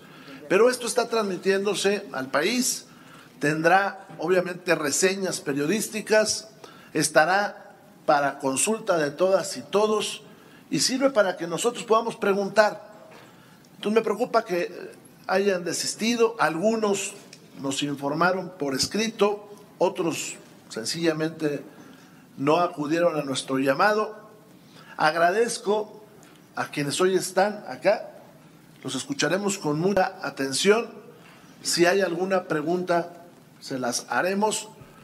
Y sobre todo me preocupa, y se lo digo, y aquí termino, que no hayan tenido la atención con los representantes del pueblo de México en un tema fundamental para atender nuestras preguntas que nos sirven para reflexionar sobre el futuro de la industria eléctrica en el, en el país. pues las, de las grandes empresas, de los grandes interesados o de los principales interesados en, este tema, pues no, no acudieron, algunos ni siquiera avisaron, Julio, ¿cómo ves? Así es, así es, pero bueno, se puso de cualquier manera interesante ahí la sesión con la participación de otras voces, pero pues sí, los principales interesados fuera. Sí, Julio, y vamos a darnos un recorrido por Palacio Nacional, porque fíjate que eh, desde ayer ya había dicho, ya había anunciado el presidente pues que iba a invitar a los, a los periodistas. Concluyó, de hecho, este miércoles su conferencia de manera anticipada para dar este recorrido que estamos viendo en pantalla eh, por Palacio Nacional a algunos, algunos miembros de la asistentes a la conferencia mañanera. Más o menos una hora duró este recorrido y mostró los salones de Palacio Nacional y algunos de los espacios que fueron modificados para que él habite este espacio. Mostró también la oficina presidencial y los, y los salones de Cabrera e Ignacio Zaragoza. En el primer salón, por ejemplo, mencionó que ahí se reúne con su gabinete de seguridad para atender estos temas, eh, sobre todo también en el caso de la pandemia. Y también dijo a los periodistas, Julio, que el habitar Palacio Nacional es un gran honor, aunque también mencionó que no es lo mejor para su familia porque habita un departamento. Y pues eh, interesante también porque dijo que le inspira el ir en este lugar para mantener su lucha, mientras pues vemos, mostraba algunas de estas obras históricas y mencionó, por ejemplo, que Guadalupe Victoria fue pues, un caudillo rebelde. Em, mostró pinturas también, por ejemplo, en particular del presidente Juárez, de la cual comentó que fue un regalo del presidente John F. Kennedy al gobierno capitalino, y esta, pues, en préstamo a presidencia. También le preguntaron, Julio, sobre estas declaraciones del ministro presidente de la Suprema Corte, Arturo Saldívar, y dijo que había la mala costumbre de proteger y de que hubiera impunidad. Y también agregó que pues, lo mismo ocurrió, por ejemplo, en el caso de los 43 normalistas, Julio. pues este es parte del recorrido que llevó a cabo después de la conferencia mañanera. Julio, ¿cómo ves? Bueno, pues muy interesante un recorrido de este tipo. En fin, pues ahí seguimos. ¿Qué más tenemos, Adriana? Pues ah, hasta el momento es lo más relevante, por supuesto, pues estamos atentos a lo que se desarrolle eh, pues a lo largo de la tarde. Eh, hay algunas declaraciones del embajador Ken Salazar, del embajador de Estados Unidos en México, Ken Salazar, respecto a que su país está comprometido con el desarrollo, particularmente en el sur del país. Ah, actualmente, eh, Ken Salazar se encuentra en Cancún. Así que pues también eh, ahí presentes en, este tipo de, eventos, Julio. Bueno, pues son las 3 eh, de la tarde con 17 minutos. Hemos llegado al final de nuestro programa. Damos las gracias a quienes nos han acompañado, a la audiencia, al público, a esta comunidad astillera y eh, al equipo de trabajo de hoy, en el cual, desde luego, Adriana Buentello, Andrés Ramírez Conejo, Alfredo Hernández Luna, Alex Reyes, Sebastián Enríquez. Así es que gracias a todos y seguimos atentos. Sol Ángel, desde luego, y Ángeles Guerrero. Eh, se me olvida y ahí está el alto mando al cual tengo que reportarme de inmediato. Así es que muchas gracias, Adriana, a preparar el siguiente programa. Con mucho gusto. Buen provecho hasta mañana. Hasta mañana.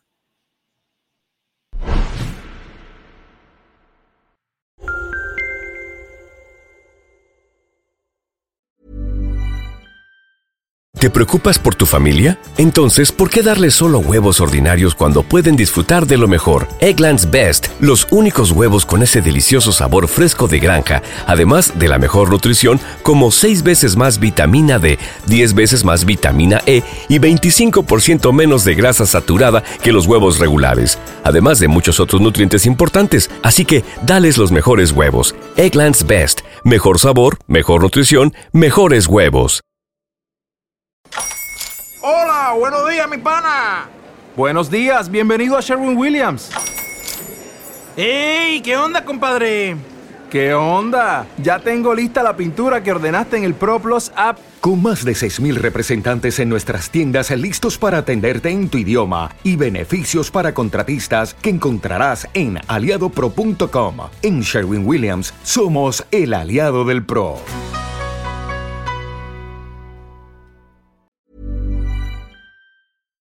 Para que te enteres del próximo noticiero, suscríbete y dale follow en Apple, Spotify, Amazon Music, Google o donde sea que escuches podcast.